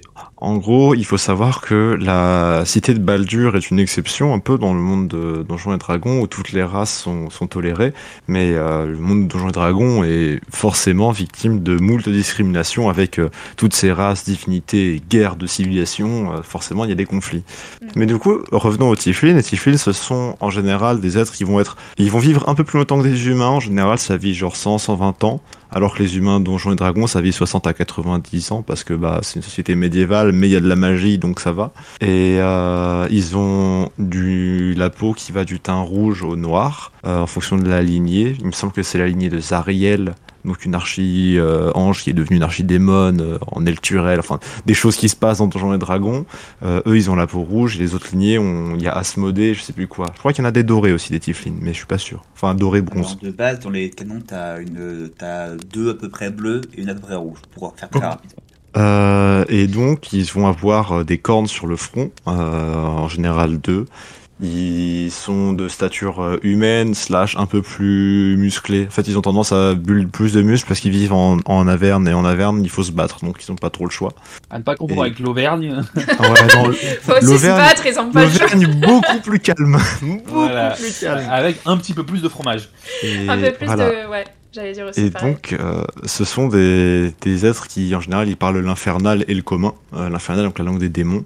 Et parce qu'ils, tout simplement, ils traitent avec des démons euh, au jour le jour, vu qu'ils vivent chez eux. Et c'est, voilà. En fait, c'est une race qui est, c'est vraiment les humains des enfers.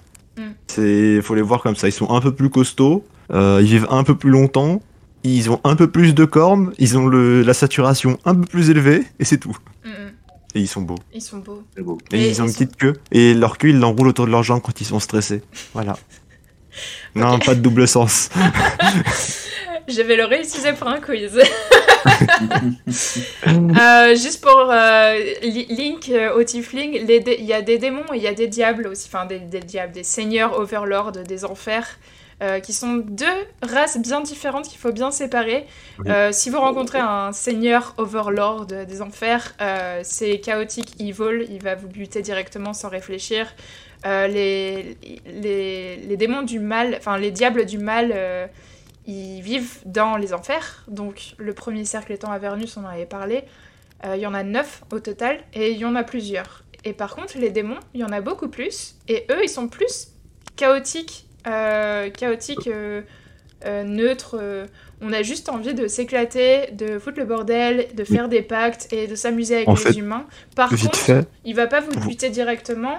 Si vous respectez les termes du pacte, si vous arrivez à vous en sortir, c'est c'est ce qui est très dur avec un démon, généralement ils vont respecter les termes. En fait, vite fait, pour vous parler de l'alignement, il y a l'alignement moral, il y a le good, neutral et vil. Donc, est-ce que tu te bats pour le bien? Est-ce que tu n'en as rien à faire? Est-ce que tu te bats pour le mal? Donc, pour faire le mal. Et il y a l'alignement après au niveau de la loi et de la des serments entre guillemets. Il va y avoir le lawful, le neutral et le chaotique. Le lawful, c'est oui, je suis la loi, mais c'est pas forcément la loi écrite. Ça peut être la loi, la hiérarchie de mon supérieur, des Mm. choses comme ça. Le neutral, pareil, je ne, me- je ne sers que moi-même. Et le chaotique, c'est celui qui va chercher à pas forcément casser la loi, mais à la twist, à chercher du fun ou à la briser. Voilà. Et du coup, en fonction, avec ces, ces trois, hum, enfin ces, ces cinq panels, du coup, de neutral, chaotique, good, lawful et evil, vous obtenez un carré de neuf où vous placez vos personnages en fonction de ce qu'ils veulent faire.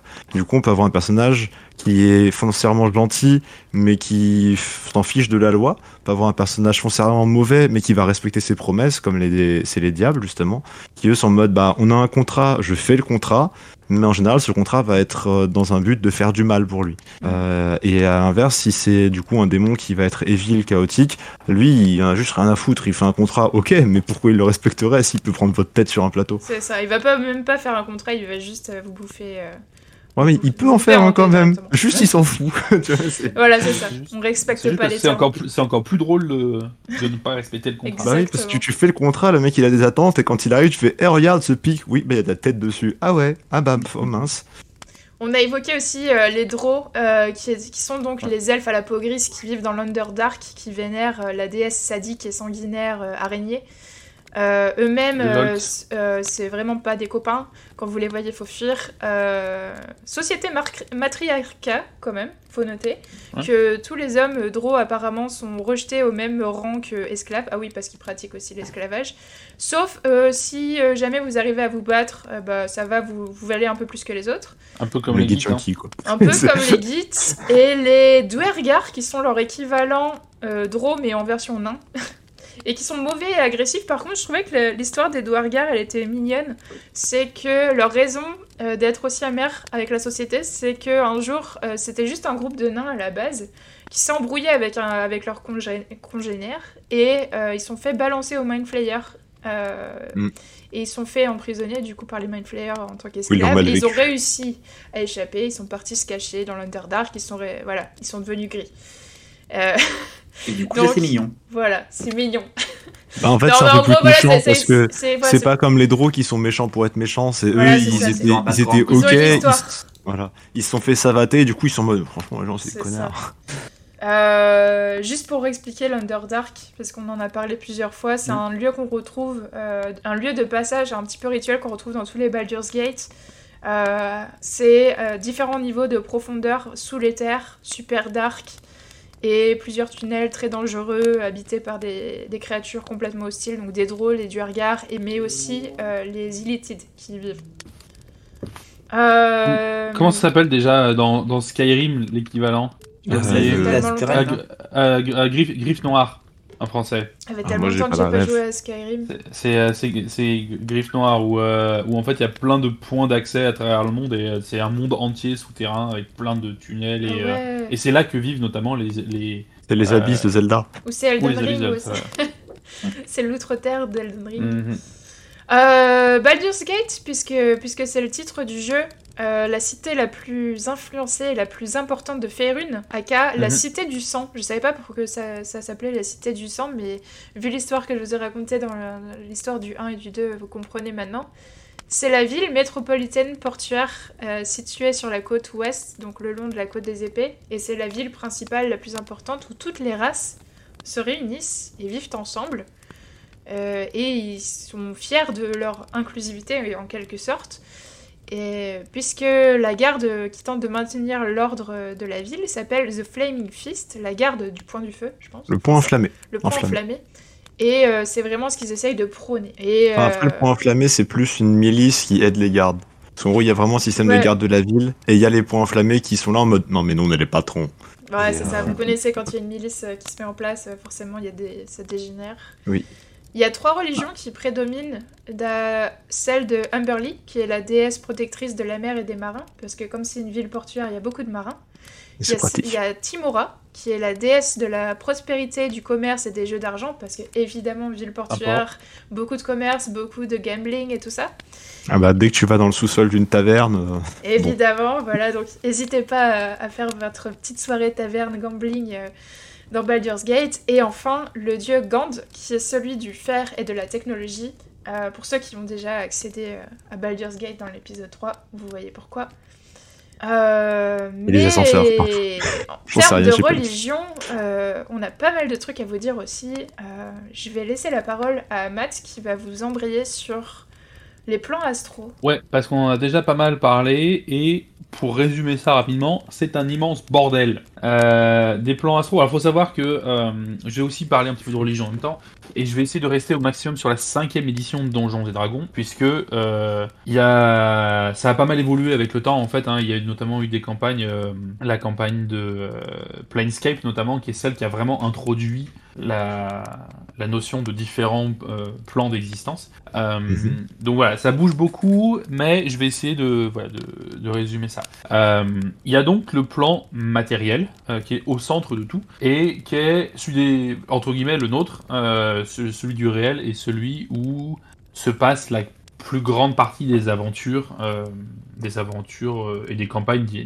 Autour euh, de ce plan matériel, il y a deux plans, ce qu'on appelait des plans miroirs. Il y a la Fairy, Feywild en anglais, et il y a la Gris sombre, Shadowfell en anglais, euh, qui sont en fait, bah Fairy. voilà, un, un, un miroir féerique euh, au-dessus et un miroir euh, très sombre en dessous. Euh, donc un peu, des- un peu, des, euh, un peu tordu. Et si par exemple, effectivement, vous avez regardé la saison 2 de Vox Machina, on les voit aller dans le Feywild et dans le, et dans le monde féerique.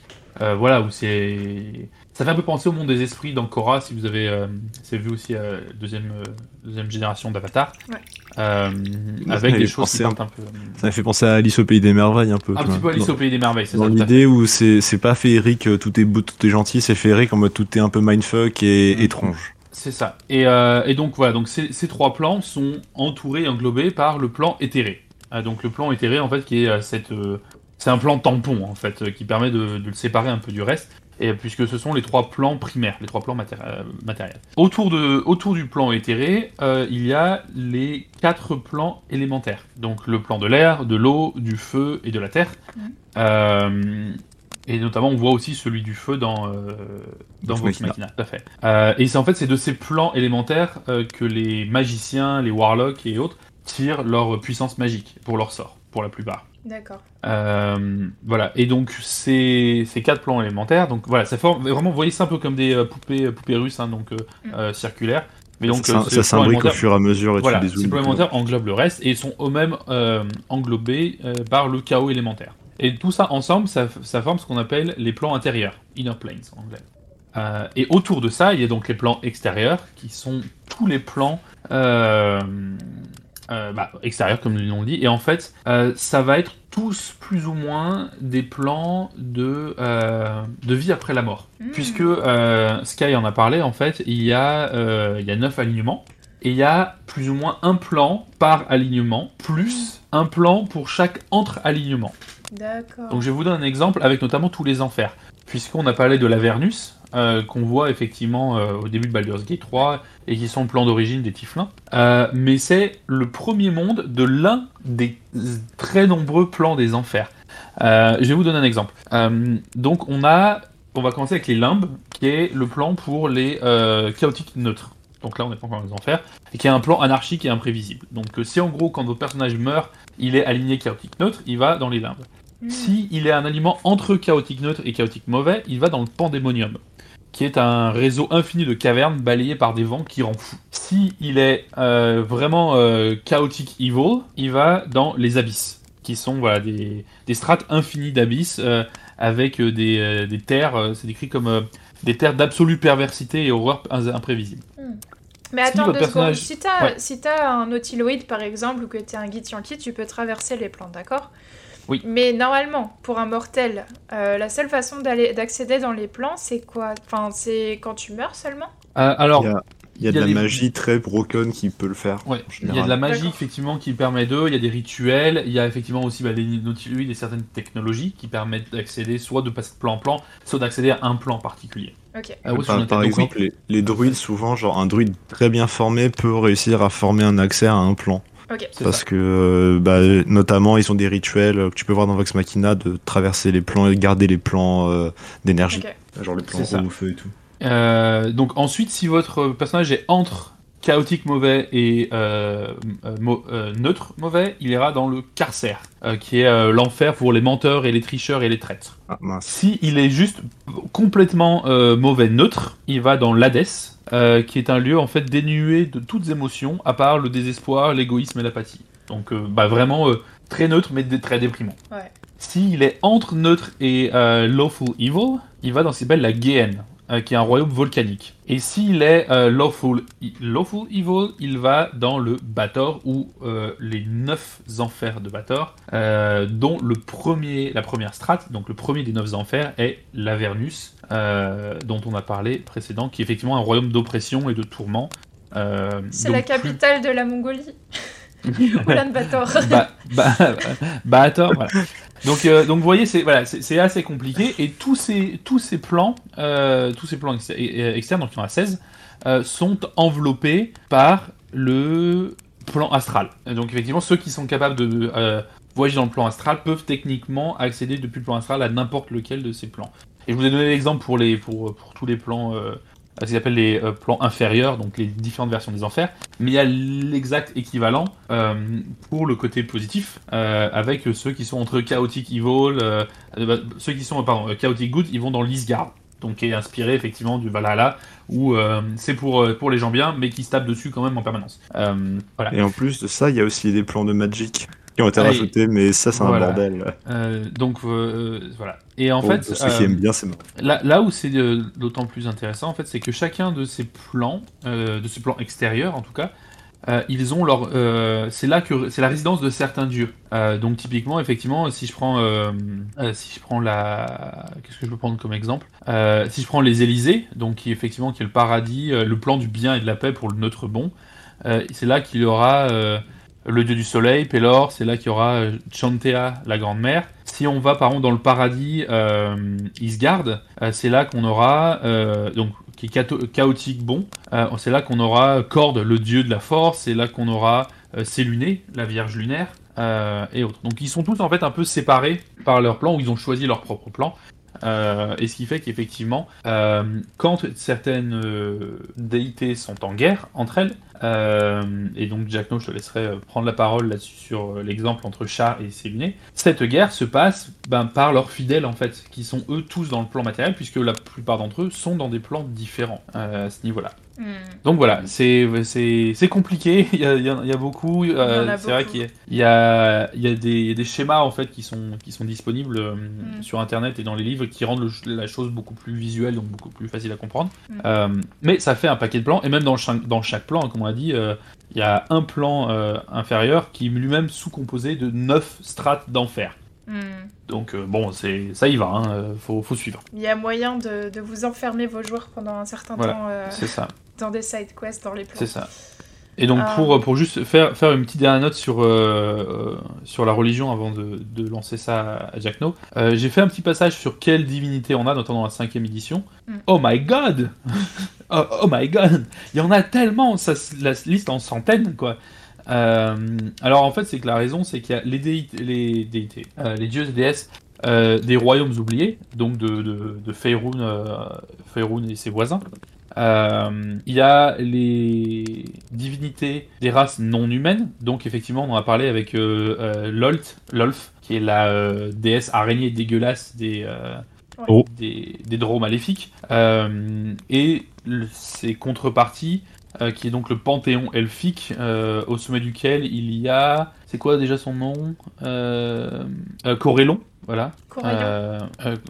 Corellon l'Arétiane, voilà, donc effectivement, qui est le, dieu euh, chaotique good des elfes, de- des arts et de la magie. Euh, et ensuite, en fait, euh, Wizards of the Coast a créé d'autres royaumes que les royaumes oubliés. Donc, Mm. euh, des, en fait, d'autres univers à part qui eux-mêmes ont leurs propres dieux et déesses qui sont séparés. Euh, donc, si tu, on se commence à tout rajouter, ça en fait encore plus. Et il y a certaines éditions et certaines campagnes qui ont commencé à amener les, les dieux de nos panthéons à nous, donc les dieux celtiques, les dieux nordiques, grecs et égyptiens, et à les adapter au monde de Donjons et Dragons. Ouais. Donc ça en fait vraiment, vraiment beaucoup. euh, et effectivement, dans, euh, dans Baldur's Gate 3, euh, les dieux principaux euh, dont on entend parler, en tout cas au début, euh, seront la déesse de la magie, Mistra, et ensuite Char et Séluné, les deux jumelles en conflit perpétuel, déesses de, Ouais. des ténèbres très, et très au déesses de la centre lune. du début du 3. Je Et te laisse nous en parler ouais, de ces deux-là. bah, en général aussi, euh, les, les, les Dead Three, les trois morts, qui sont aussi le dieu Baal. Donc je vous avais parlé du 1 et Mm. du 2 qui est le dieu du meurtre. Mirkul, le seigneur des morts, et Bane, the Black Lord, qui sont euh, en gros euh, dans la trame principale du 2, puisqu'ils se font une guerre, et euh, je vais pas rentrer dans les détails, mais, cette guerre est très importante pour euh, justement les événements du 3 plus tard. Et ils ont d'ailleurs en fait euh, eux aussi trois alignements complètement différents. Il y en a un qui effectivement qui est euh, chaotic euh, evil et il y a un dieu de la mort qui lui qui est euh, neutral good. Euh, donc ça veut pas forcément dire que parce qu'il c'est Ah. un dieu de la mort il est mauvais en fait. Et c'est aussi pour ça qu'ils se bastonnent entre eux euh, parce qu'ils sont pas du tout euh, alignés par. même avis. Ils s'aiment pas nécessairement, ouais, c'est vrai. Euh, en tout cas, je vais pas rentrer dedans parce que ce serait un spoiler pour le 3. Mais euh, très important ces trois-là aussi. Et ils, ont, ils sont rentrés en guerre dans le 2 et ça fait partie de l'histoire du 2 aussi. Euh, en tout cas, Char, euh, la déesse de la nuit, aussi la déesse des ténèbres et des cavernes de Faerun, euh, qui est une divinité supérieure neutre maléfique. elle est aussi la jumelle en fait de Selûne, qui est la présidente, qui préside l'Underdark. elle a la capacité de voir tout ce qui se passe dans l'ombre. C'est un peu son super power. si quelque chose se passe dans l'ombre quelque part, elle le voit. Et avec ces lunées, elles sont vraiment aux antipodes. Euh, l'une a les cheveux corbeaux, l'autre a les cheveux argentés. L'une représente l'obscurité, l'autre la lumière. C'est un peu le yin-yang euh, des déesses en fait.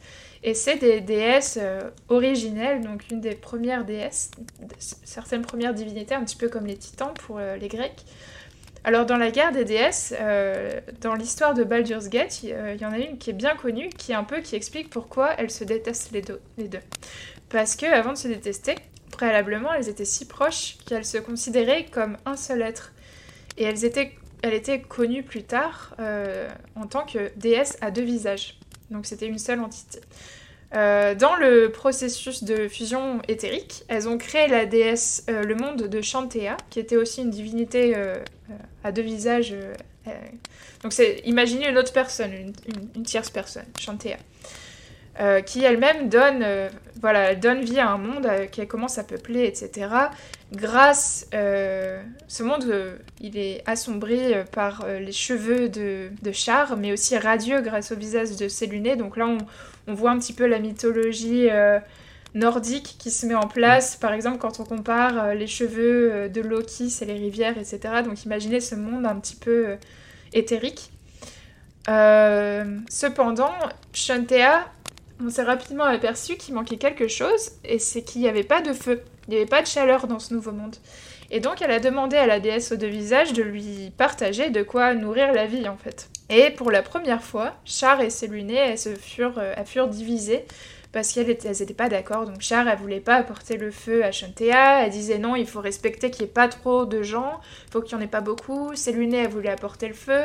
Donc Séluné, elle s'est dit bon bah tant pis. Euh, je sors complètement de ce monde, je sors de la déesse aux deux visages, je pénètre dans le plan du feu, je récupère la flamme, et euh, évidemment elle se fait brûler au passage où elle récupère la flamme, parce que c'est pas un process euh, facile à faire de rentrer dans le plan du feu. Et douloureusement, elle rapporte le feu éternel, le soleil qui réchauffe Chantea. Ça vous rappelle aussi peut-être le mythe de Prométhée, au passage. donc les deux déesses, évidemment, elles, sont pas, elles se disputent, elles sont pas d'accord la, gamine, euh, elle commence, ah non, pardon, elle se dispute et en fait, tous les résidus des, disputes euh, qu'elles ont, ça crée, des, ça fait émerger des divinités. Donc tu as des résidus de, disputes sur le sol qui, de, de qui créent des divinités, qui spawnent des nouvelles divinités, dont une qui s'appelle euh, Mistril, la déesse de la magie. Tu as aussi la divinité de la guerre, la divinité de la maladie, la divinité de la mort, plein d'autres. Donc voilà, euh, Célune, elle a rapporté le feu. Char, elle est pas content. Enragée, Char, elle lance l'assaut à Céluna. Euh, Célune était déjà blessée, mais euh, elle rentre en croisade les deux. Et finalement, c'est plus tard Mistril, la divinité de la magie, claire et sombre, crée des conflits, donc, comme je vous avais dit avant, des deux déesses, qui parviendra à mettre une trêve à la guerre et qui plongea Char dans les ténèbres pendant des siècles, permettant à la chaleur de régner sur Chantea. Donc, euh, Char, elle est renvoyée, Seluna, elle règne, mais elle est blessée. Les deux déesses, elles auront perdu énormément de leur dispute. On a Seluné d'un côté qui sort profondément blessée euh, et presque sans pouvoir, mais euh, on verra qu'elle gagnera du pouvoir, elle se forgera des, des amitiés et des alliances avec toutes ses filles et ses enfants qu'elles ont créés de leur dispute. Et Char, de son côté, elle est complètement en solitude, complètement isolée, et elle rêve de se venger, elle est consumée par euh, l'amertume de Séluné. Donc là, c'est un peu comme ça qu'on retrouve Baldur's Gate 3. On est dans mhm. cette... Euh, dans ce moment où Char, en fait, elle a envie de gagner en puissance, elle a envie de se venger, elle essaie de retrouver des acolytes. Et Séluné, elle a le pouvoir, mais elle est vraiment blessée, elle est pas forte. Donc voilà un peu l'histoire. Désolée si je me suis un peu embrouillée, mais franchement, j'avais très mal écrit. non, mais c'est vraiment compliqué, effectivement, parce qu'il y, a vraiment beaucoup de divinités. Et, euh, et contrairement à la plupart des, euh, des mythologies euh, de notre monde réel. Il y a beaucoup de conflits, en fait, conflits mortels entre ces divinités-là, qui peuvent pas se piffrer. Et, et en fait, elles utilisent bah, les, les races du monde matériel pour, pour leur propre affrontement. Et, euh, et en fait, c'est vraiment de là aussi, et ça va avec les alignements, ça va avec le conflit du bien contre le mal. euh. systématiquement, il y a un côté bon, il y a un côté méchant, en fait. euh. C'est ça. Et puis, euh, mais en fait, elle avait ses raisons, Char, parce qu'il y avait déjà assez de, de monde sur cette planète et elle voulait juste limiter. euh, c'est euh, c'est le gantelet de. Comment Ah oui, s'appelle parce le que, parce j'en ai pas, j'en ai pas parlé aussi, mais dans le monde, dans le plan matériel, le plan de centre, il y a aussi plusieurs planètes. Hmm. Oui. Ça rend la chose encore plus compliquée. Voilà. Ouais, non. Les planètes et tout. Ah, D&D, ils sont partis loin quand même. Ouais. Mais, surtout, euh, en- En fait, il y avait ça, et en plus, euh, récemment, il y a 5-6 ans, ils ont introduit le fait que l'univers de Magic the Gathering était dans l'univers de Donjons et Dragons en introduisant des plans de Magic dedans.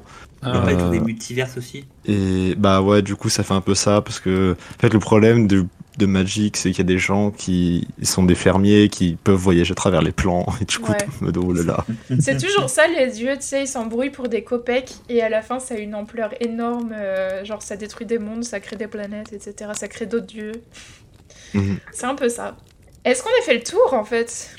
Euh, de la partie de l'or. Ou est-ce qu'il nous bon, reste vous trucs? pouvez juste parler de la magie vite Ah oui, la fait, si magie, oui, pardon, ouais. C'est vrai qu'on n'a pas parlé Mais de la magie. euh, sinon, c'est en fait, c'est juste parce que je sais qu'il y a. Le problème, c'est qu'il y a trois grosses classes magiques, plus après plein d'autres qui nous sortent. Et je sais qu'il y a plein de gens qui confondent un peu euh, ou qui ne savent pas comment ça marche. Euh, ouais. Par rapport, en fait, du coup, on a les trois grandes classes magiques, c'est The Wizard, The Sorcerer et The Warlock, respectivement le magicien, l'ensorceleur et le démoniste slash occultiste, en fonction des traductions. Euh, le magicien, c'est euh, le magicien scolaire. C'est celui qui va apprendre dans les livres, qui va apprendre comment la trame marche. La trame, c'est ce, c'est le réseau de magie qu'il y a sur le monde. Et eux, du coup, sont souvent liés. Souvent, ils sont croyants aussi. Ils sont liés à Mistra, la déesse de la magie, ou à Azout, qui est le dieu des magiciens. Mm. Et du coup, eux, c'est vraiment l'approche scolaire. C'est j'ai un parchemin, ah, ça marche comme ça. Je peux lancer un sort. Aka Mistra, euh, la, la fille euh, née euh, de Céluné et de, et de Char. Voilà. Euh, Ouais. ensuite, il y a du coup le sorcereur, donc l'ensorceleur, qui, eux, leur magie est naturelle. Donc, soit elle va être chaotique, elle va s'être déclenchée suite à un événement généralement traumatique, soit un des, un des ancêtres de la personne qui est un ensorceleur a froliqué avec euh, des gens, euh, des, des, des créatures puissantes, des dragons, euh, des djinns, des choses comme ça. Et du coup, eux, ils ont un- une relation naturelle à la magie, et c'est des gens qui peuvent modifier cette magie. Ils ont de la métamagie, c'est compliqué, c'est des règles, je vous laisserai checker si vous aimez ça. Le Warlock, lui, donc le démoniste ou l'occultiste, euh, ne fait pas vraiment de magie, dans le sens où en fait il a un contrat avec une entité supérieure, une fée, un démon, un djinn, euh, un grand ancien, qui est encore un autre type de saloperie. Euh, et en gros, eux, ils ont un contrat à respecter. Par exemple, ramène-moi le caillou magique de Mortecouille, euh, et en échange, tu peux lancer des sorts liés à ton hasard. patron. Voilà, euh, gros, gros hasard. Et du coup, en échange, ton patron va te dire, euh, bah tiens, t'as le droit de lancer euh, trois éclairs euh, toutes les deux heures. Et des choses comme ça. Et du coup, eux ne font pas de magie, en fait, ils empruntent la magie et Mm. ils sont juste un réceptacle. Ils puisent la Et- magie d'autres entités en fait. C'est ça. C'est un système qui est un peu similaire aux paladins et aux clercs, dans le sens où eux, ils font pas non plus de la magie, c'est des miracles, c'est en fonction de leur foi.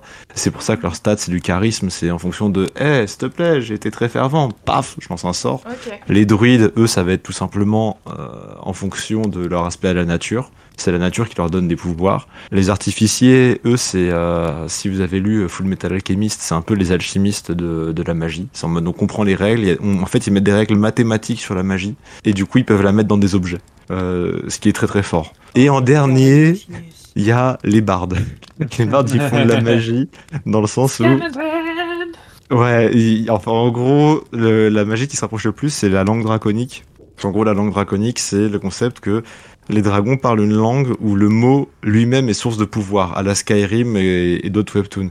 Si un dragon te dit assieds-toi, tu es obligé de t'asseoir parce qu'en fait c'est le concept de s'asseoir qui est imprégné dans le mot et toi tu te reçois ce concept dans le visage. Hmm. Bah, les bardes font ça à une échelle bien inférieure. Et juste parce qu'ils parlent bien et que c'est joli, ça fait de la magie. D'accord. Voilà, Ah. c'est les bardes sont des scammers, mais ça, c'est connu depuis longtemps. C'est Le pouvoir de la volonté. c'est juste on, on est là, on est stylé et on fait des, des trucs, on, on fait des 80, des tercets et du coup ça marche. Tellement il y a meilleure classe. Ouais. D'ailleurs, au passage, c'est quoi la différence entre la magie et le cantrip? Je sais pas Ah, en en, fait- français si en ça les. C'est les. En fait, c'est des cantrips. Ouais, en fait, c'est des petits sorts euh, qui demandent pas beaucoup d'efforts et qui maîtrisent à la perfection. Du En coup, ça gros, demande en pas termes de- d'emplacement. En termes de jeu, en fait, les cantrips, c'est les sorts que tu peux lancer de manière illimitée. Mhm. Là où les autres, les autres sorts, en fait, les sorts plus puissants, t'es limité à un nombre de sorts par jour ou par repos, etc. C'est ça. Par exemple, un trait de feu, vu que tu lances une petite flamèche, ça demande pas beaucoup. Alors que boule de feu, vu que c'est une énorme explosion, c'est un sort de niveau 3 et c'est beaucoup plus contraignant physiquement. Ok. Voilà, c'était le petit point magie. Merci pour le point magie. Euh, Est-ce qu'on passe au point question pour un champion? Ouais, ça fait beaucoup Vas-y, de lore, vas-y. je pense qu'on peut passer. Ouais, ouais. J'ai mal à la tête Ah ouais, J'ai l'impression de finir une partie de D&D avec, on euh, a avec mon- des infos. euh, Et, et Hmm. dites-vous qu'on a à peine gratté le, Le dessus, mais- couche du. Je trouve quand même qu'on a, on a bien les bails. de- sur plein de, plein de sujets. ouais. On a bien les bails de. Parce que je pense que c'est pas facile de se lancer dans DND. Moi, j'ai trouvé ça très dur au début. Il y avait Ouais. tellement beaucoup de règles et je pense que c'est un bon résumé ce qu'on a fait en tout cas. Ouais. DND, ça dépend vraiment euh, de ton MJ parce que si ton MJ connaît bien ses règles, toi tu vas les ressentir pas trop. S'il les connaît pas trop, tu dois aider toi à chercher. Bah, en Et fait, je pense que mon erreur euh, quand j'ai joué à DND, c'est que je jouais un barde, un petit barde. Mm. Et euh, tout petit petit. Et je connaissais pas les règles et je voulais lancer des sorts à chaque fois. Et puis mon MJ était là, mais non, tu peux pas. Parce que Moi, ça ou ça. Et, à chaque fois, je voulais faire un truc, il disait, ah non, tu peux pas. J'ai un, un, un gros tips, si vous jouez une classe, il y a de la magie, il y a des... Faites-vous un deck de magie. Euh, Faites-vous des cartes de magie. Alors il y en a en Ah. vente, mais le mieux c'est de les faire vous-même parce que honnêtement elles sont pas très belles, elles sont très chères. Et en fait, idée. Comme ça, vous, parce qu'en gros, dans Donjons et Dragons, vous avez les sorts que vous connaissez, les sorts que vous avez préparés que vous pouvez utiliser, et Mhm. eux-mêmes ont des niveaux et du coup vous avez un certain nombre de sorts que vous pouvez lancer. Donc si vous les faites en carte, ça fait que avant de venir, vous, dans votre session, c'est en mode je connais ces sorts-là, paf, vous les prenez de votre deck, vous les avez dans votre main et vous êtes en mode bah je peux lancer lui, je peux lancer lui, je peux lancer lui. En plus, c'est Après, vous avez- C'est visuel, c'est Ouais. manipulable. Euh, pour ceux qui sont qui ont besoin d'avoir un truc à manipuler dans les mains, c'est bien, vous pouvez jouer avec. Et c'est beaucoup plus pratique, même pour votre Dungeon Master. Quand vous allez faire un level up, vous êtes en mode je peux apprendre un sort de niveau 3, vous sortez vos cartes de niveau 3, vous les regardez, vous savez c'est lesquelles, et paf, c'est beaucoup plus pratique à gérer. D'accord. Ok, C'est une bonne idée. Et puis en plus, tu, peux, le- tu peux la balancer avec du style en mode Yu-Gi-Oh! Voilà. Et en je- fait, surtout, si vous jouez des ça. classes, genre en sorceleur et tout, ça va, parce qu'en fait, vous n'avez pas beaucoup de sorts. Mais si vous jouez un magicien qui peut apprendre des sorts à l'infini, euh, vous allez Ouais. vite avoir besoin d'un repère visuel pour pas parcourir des manuscrits et des manuscrits. Hmm. Voilà. Big up à Gaël, mon pipou. Ouais. Gaël qui est là en mode, je connais 35 sorts. Droit qui d'en me lancer sauve toutes six. mes parties, il balance un nuage, euh, machin, tout Big le up, monde à est Gay mort. que j'ai- Big up à Gay que j'ai laissé dans son caillou. non, sérieux Il est là Moi, une main qui sort. On a déjà parlé avant, mais une main qui sort d'un rocher, je n'y touche pas. Je peux parler juste vite fait de, de pourquoi je suis trop triste? Parce que j'ai fini le jeu et Mm. j'étais- j'avais une histoire euh, trop romantique et mignonne avec, euh, comment elle s'appelle? Euh, la- L'émo là, Cœur, Cœur. voilà. Alors, euh, pas trop de spoil parce No que j'ai spoil. une, j'ai une histoire. Ouais. Non, je vous ai juste que j'ai. bah, toutes les cinématiques romantiques mignonnes, bah, elles, se font- elles se sont fait skipper. Et euh, j'avais juste euh, au début la, la cinématique euh, romantique de. Tu sais, quand tu fais une petite soirée après que tu as Mm. libéré les, les gobelins. euh, Enfin, non, pas Ouais. les gobelins, les tieflings, des gobelins. Bah, C'était mignon, je trouvais ça trop chou avec, euh, avec Tav. Et euh, puis après, c'était romantique un peu et tout. Et puis après, en fait, elle commençait à me dire des trucs qu'on avait fait que je savais pas qu'on avait fait. Ah, c'était bugué. C'était bugué, je les ai pas eu toutes les Ah. cinématiques. Hmm. En gros, toutes les romances, euh, je Ah, les ai viens de la fois, on embrassé devant le coucher de soleil? Quel coucher de soleil de quoi tu parles? Bah, elle m'a- elle m'a dit ça un peu, ouais, voilà. Je vais pas vous dire les Ah, détails, mais. Et après, elle me parlait en mode Ah, tu veux un bisou et tout. Je disais Mais attends, on a avancé comme ça. J'avais- Je savais pas qu'on Oh était là, déjà oh en là, couple. oh là, oh là. Donc, Ouais, apparemment, on était en couple. Je savais pas, je n'osais pas lui briser le cœur, évidemment, mais. en tout cas, ouais, je me suis fait eu par les bugs. Euh, en mode, trop on en couple. Oh là là, je savais pas. Trop je deg. maintenant je savais pas. Maintenant, Je sais pas, je sais pas casser, je suis trop une victime. Mais attends, maintenant, je, vais, je, vais par- je suis en parano. Est-ce que j'ai j'ai loupé les des cinématiques de... Parce que pareil, je m'attends. ne sais De toute pas. façon, si vous regardez les pages notes, ils sont en mode. C'était visé pour moi que j'ai ski- skippé des trucs parce qu'elle me, dit- parlait de trucs qu'on avait fait que j'étais pas au courant qu'on avait fait. Mais bon, Attends, ce que viens de dire qu'on n'a pas fini l'épisode, du coup, je vais faire les anecdotes, mais après. ok. Question quiz. C'est un, quiz assez rapide, mais on va tester un petit peu vos capacités à, à connaître des créatures de D&D. Euh, donc au plus rapide, en fait, je vous, ai- je vous décris la créature, c'est moi qui ai fait la description, Euh, et vous devrez me donner le nom de la créature. Euh, sauf que, n'hésitez pas à m'interrompre, évidemment, parce que je vais décrire euh, les, les choses doucement. Et c'est dès, que, dès, dès que vous me donnez le nom, j'arrête de décrire et on voit si c'est le bon nom.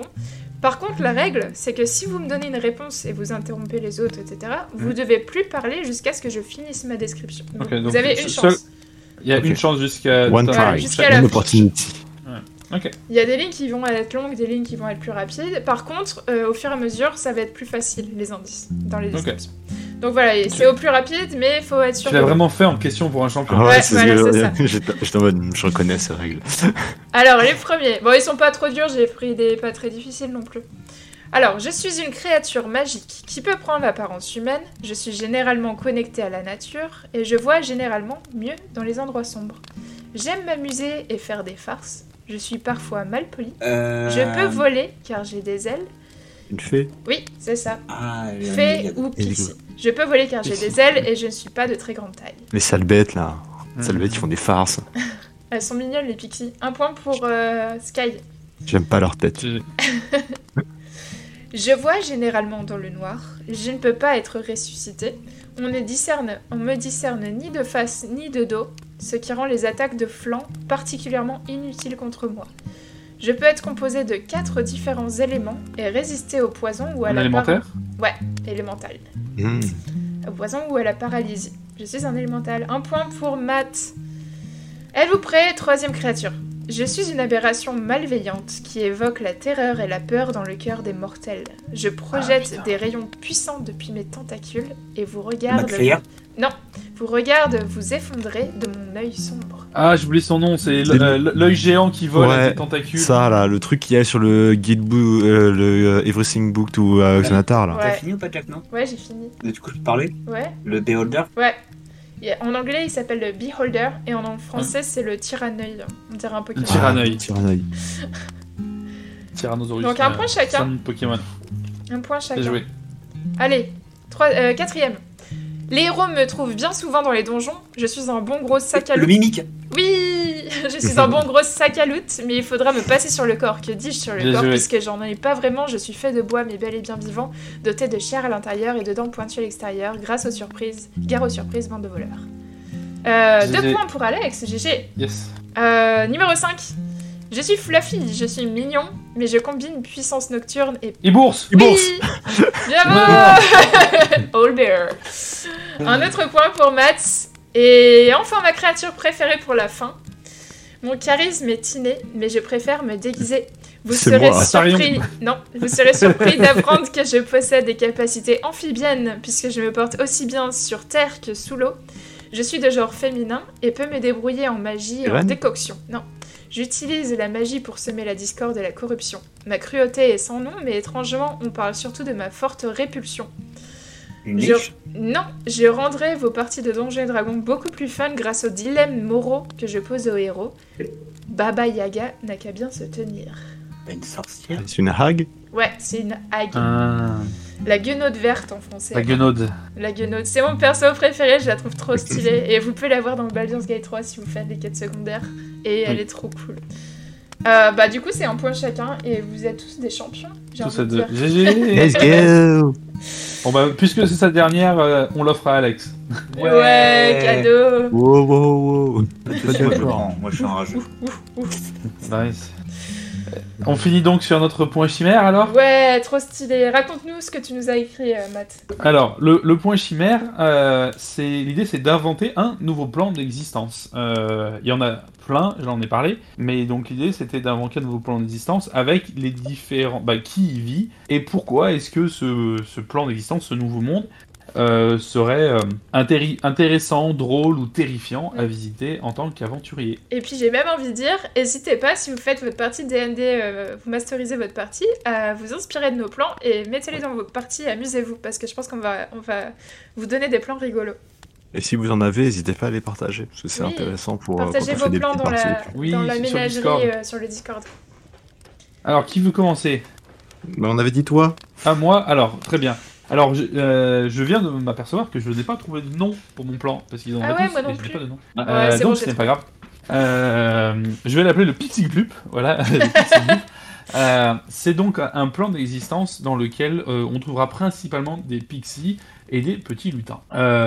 Donc ce plan qui est plutôt euh, féerique, hein, euh, proche du Feywind, mais euh, donc ces habitants sont des grands farceurs, euh, plutôt euh, de bons hôtes aussi, hein, pas forcément maléfiques, euh, plutôt de grands farceurs.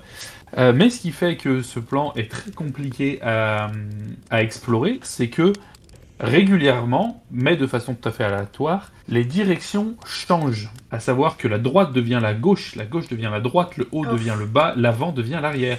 En. Bankai, je reconnais. C'est l'enfer. C'est l'enfer euh, en fait. C'est-à-dire que si, euh, et ça se passe dans votre cerveau en fait, c'est-à-dire que si vous essayez de lever le bras gauche, Ouais. votre cerveau va commander votre bras droit Hmm. et inversement. Et donc si vous le tournez à gauche, votre corps partira à droite. Attends, est-ce que ça veut dire que est-ce que ça veut dire que tu rajeunis au lieu de vieillir? Non, c'est juste de la direction euh, Ah ok. euh, directionnelle. Euh, donc voilà, donc si vous voulez monter des escaliers, eh ben il faut les descendre. Good luck. C'est très compliqué.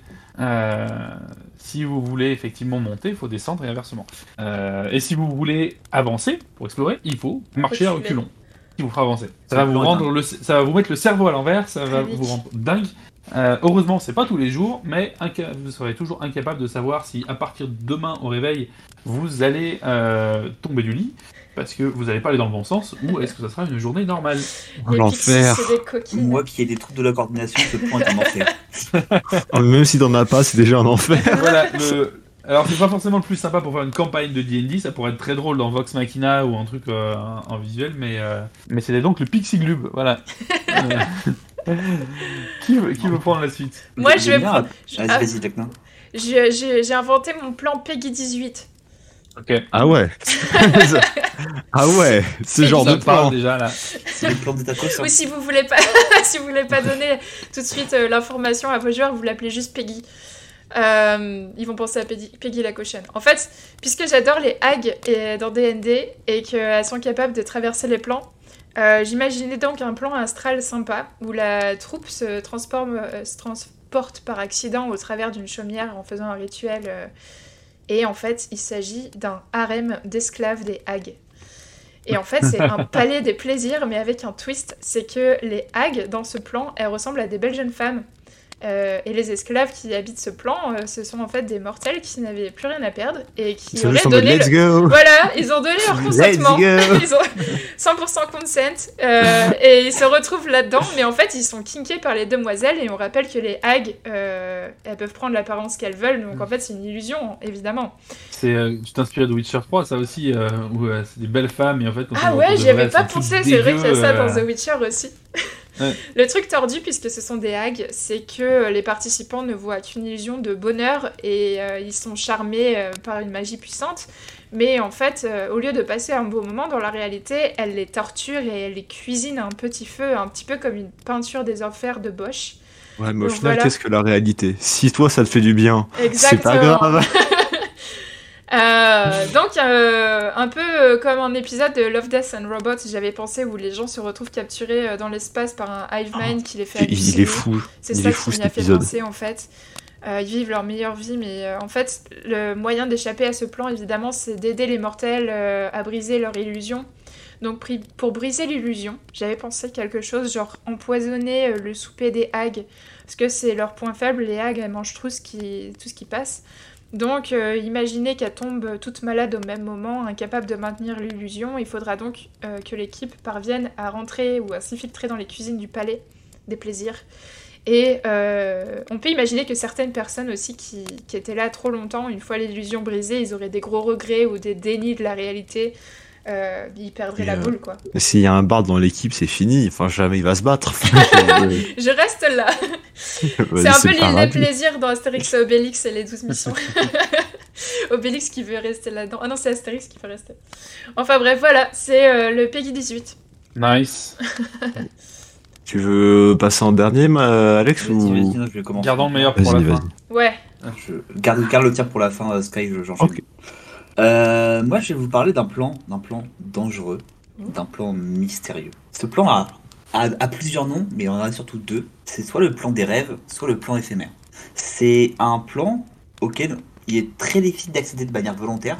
Par contre, des fois, on tombe dessus de manière involontaire. C'est un plan astral en fait qu'on va emprunter, parfois pour parler entre deux plans, pour travailler autre chose entre deux plans. Et parfois, pas de chance, on se retrouve dans le plan éphémère. Et en fait, le plan éphémère, c'est. Il, euh, comment dire Il incarne tout ce qui vient du monde des rêves. C'est toute la magie des rêves en fait hein, qui va se retrouver dans ce plan. Donc vous allez parfois vous trouver avec des, éléphants roses, avec des ailes, parfois avec des montagnes qui parlent, parfois avec euh, des explosions dans tous les sens, de la lave qui sort du nez, et plein de choses très joyeuses. En fait, c'est un plan qui est extrêmement aléatoire, qui est chaotique. Random. On peut y trouver le, comment dire, le plus gros des trésors, le plus grand des trésors, parce que quelqu'un a peut-être rêvé d'un Saint Graal ou ce genre de choses, comme de l'endroit le plus, le, de votre pire cauchemar, tout simplement. Hmm. Et donc c'est un plan qui est extrêmement dangereux parce qu'on ne sait pas, on ne sait pas quand on va y atterrir, et on ne sait pas ce qu'on va y trouver. Et donc on peut y trouver aussi parfois des créatures qui apparaissent, des aberrations, ce genre de choses qui n'avaient jamais été listées. Ce sont des créatures qui sont échappées de ce plan et qui, au lieu d'avoir disparu euh, quand la magie des rêves a cessé, eh bien elles ont pris, euh, elles ont pris forme dans le plan matériel. C'est le plan du kiff pour les MJ, j'ai envie de dire, qui ont envie de balancer des Deus Ex Machina ou de faire revenir des personnages morts en mode trauma ou euh, n'importe quoi, franchement. Ça où tu veux absolument introduire ta créature que tu as créée dans ta tête. Ouais. Hop, alors pas de chance, vous êtes tombé dans le plan des rêves. Ah, j'aime bien. J'aime bien aussi, je pense que c'est c'est cool pour, euh, pour masteriser. Du coup, il est un peu lié à mon plan. Parce que moi, c'était aussi un plan qui est lié avec les rêves ou avec le sommeil. Mais il est un peu particulier dans le sens où euh, ça serait plus un quartier de ce plan-là que dont je, je parle. Ça serait un plan astral, en gros, où une seule classe aurait euh, accès de manière volontaire. Ce serait le plan bardique. Ouais, j'en étais sûre Il serait divisé en neuf parties. Il y en aurait une par école de barde et il y aurait du coup huit vu qu'il y a huit écoles et une commune où tous auraient accès. Euh, ça serait un plan du coup auquel les bardes auraient accès durant leur sommeil, un lieu de création, d'entraide, de flirt et de débauche bien. Évidemment. Euh, chaque partie serait équipée aux besoins de l'école qu'elle représente, c'est-à-dire que l'école de l'histoire, donc le collège du lore en anglais, euh, présenterait d'immenses bibliothèques comprenant des bouts de savoir sur tout, mais aucune ne serait complète, parce qu'il y aurait aucun plaisir de tout savoir sur tout, il faut laisser un peu de part à la découverte, mais c'est quand même sympa de savoir un peu de tout sur tout.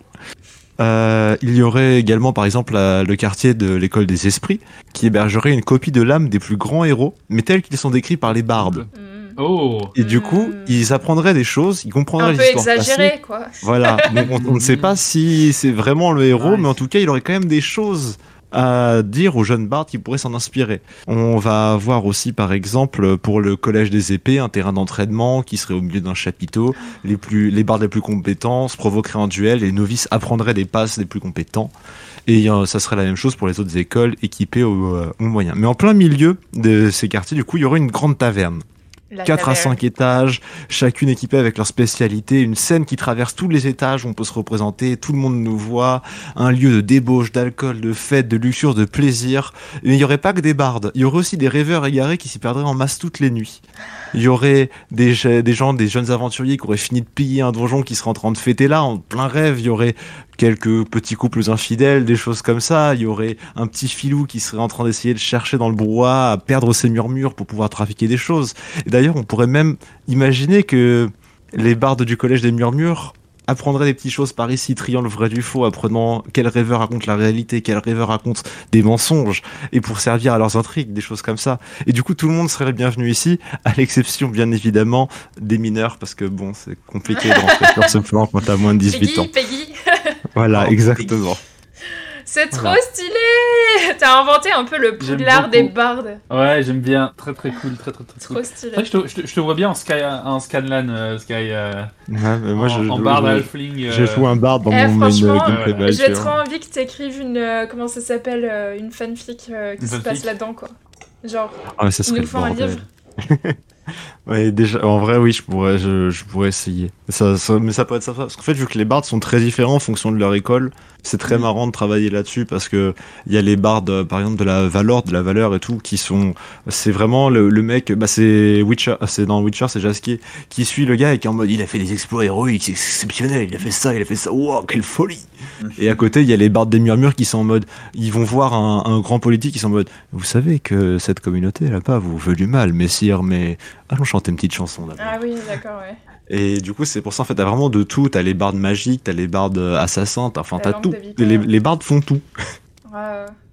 Trop cool. Et bah écoute, Ok, moi j'étais très contente de multiclasse mon fighter en bard. C'était la meilleure chose que j'ai faite dans le Baldur's Gate. non pas ma que- relation avec euh, Ombre, euh, Ombremo. On là. briqueur. En gros, On termine sur un steak aussi scandaleux. Le multiclassing. Oui, C'est la vie. Oui, je- j'ai dit non. oui. Non. Jamais. moi, j'ai je, dit je- oui. 200%. je suis un pur. En fait, ça perso. dépend. Parce qu'en fait, mode- Ok, attends, je vais vous expliquer juste pourquoi j'ai multiclasse, parce que franchement, ça va prendre sens. J'ai joué à Divinity Original Sin. J'ai Oui. joué Mhm. un personnage qui invoquait des élémentaires pour se battre. C'était Ouais. le personnage le plus weak et le plus nul que j'ai eu de tous mes RPG, qui mourait tout le temps. C'était vraiment euh, le personnage pourri. Je me suis dit, allez, je, je lance un autre jeu Larian, je fais un fighter, mais j'avais pas envie de faire Mm. un fighter moi, j'avais envie, j'ai toujours envie de faire un, un truc qui, qui lance des sorts. Donc je me suis dit, allez, je vais faire quoi? Je vais faire un bard, donc j'ai multiclasse, j'ai rajouté je pense deux points ou trois points en bard, et euh, j'ai eu accès à des, des lignes de texte trop fun. J'allais me fighter avec Carlac, on allait sur le devant de la ligne, je tuais plein de gens, je jouais de la musique, c'était trop cool, franchement. Heureusement que j'ai multiclassé parce que si c'était juste un, fi- un fighter, j'aurais pas eu toutes ces lignes de texte que, que j'ai Tu eu sais après, que- quoi.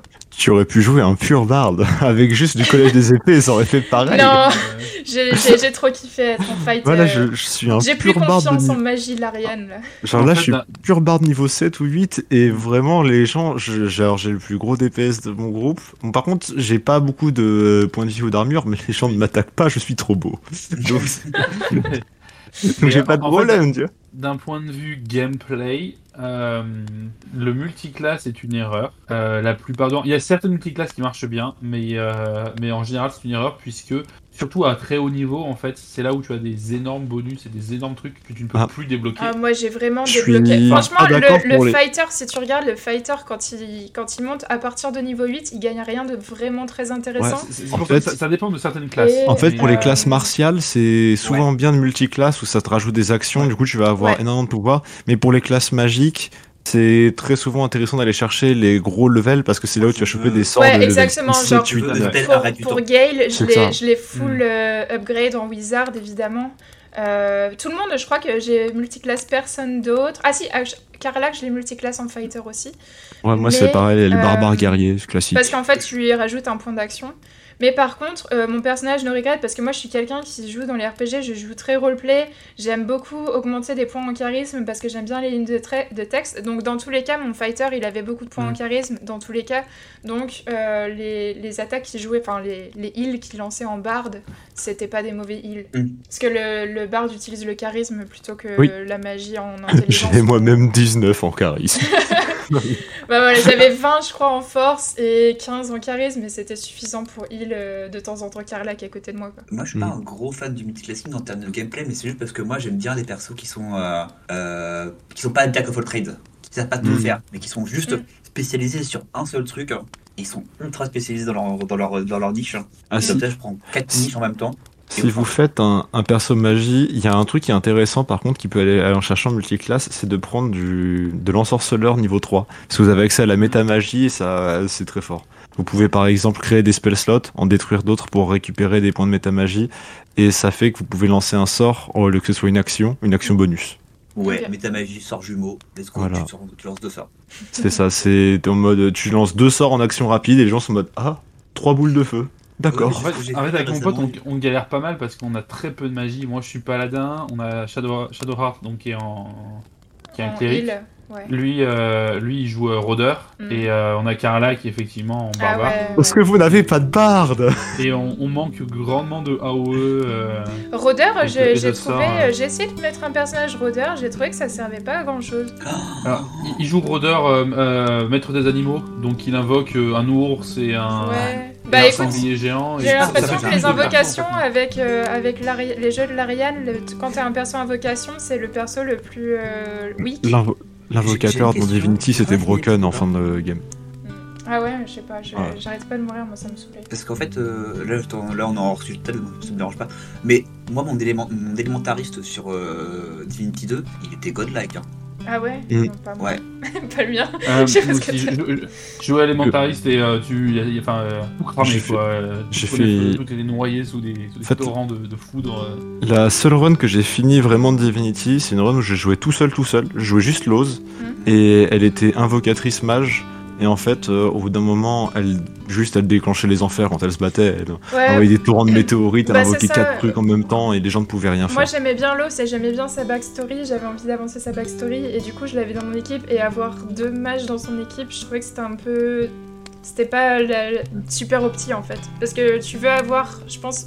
Là vraiment, euh, je l'ai marché dessus ce jeu euh, Baldur's Gate, c'était super facile pour moi. J'ai pas joué en facile pourtant, mais d'avoir deux combattants en mêlée, d'avoir euh, un healer et un magicien euh, super puissant, euh, c'était assez. J'ai Bah, fini euh, tout le jeu. tu vois, euh, Par contre, moi, j'ai- facile. j'ai j'ai un peu de galère parce que j'ai Ombrecoeur en, en clair, euh, donc, euh, qui est corps à corps et healer. mhm. J'ai euh, Carla qui est là pour taper. Mhm. J'ai Astarion qui est euh, le roublard, qui est le, probablement pour l'instant la classe la plus pétée du jeu actuellement, donc en early. Et euh, j'ai mon perso qui a un sorceleur de magie sauvage, du coup, qui est euh, là pour lancer des gros spells. Mhm. Et euh, en termes de DPS, ça va, par contre, en termes de, de tanking, j'ai un peu mal. Ouais. Jure, dé- découvrez le bard collège de l'épée, ça fait trop de dégâts Ouais. en jeu. Ouais, c'était- mon- c'était mon C'est mon deuxième aussi. perso euh, en, ouais, en, en solo run que j'ai C'est mis en sûr que le roublard, le roublard, les dégâts qu'il fait. Ah. J'en ai une dans mon équipe. Euh, les Elle gars, est au je même vais. niveau que moi. Euh, bon, on vous fait des gros bisous. Et puis, Alex, c'était ton dernier sur passage. Donc, Oui, je repasserai vous voir de temps en temps quand même. oui, voilà, reviens de temps en temps sur certains épisodes. Merci en pour tout. Alex. Bon Merci courage, pour Marc. tout. On te fait des gros bisous. Bonne, ch- bonne Des chance, bisous. bon courage. Et Salut à tous. Mardi prochain, on découvrira la nouvelle, la nouvelle chroniqueuse. Des bisous! Des, des bisous.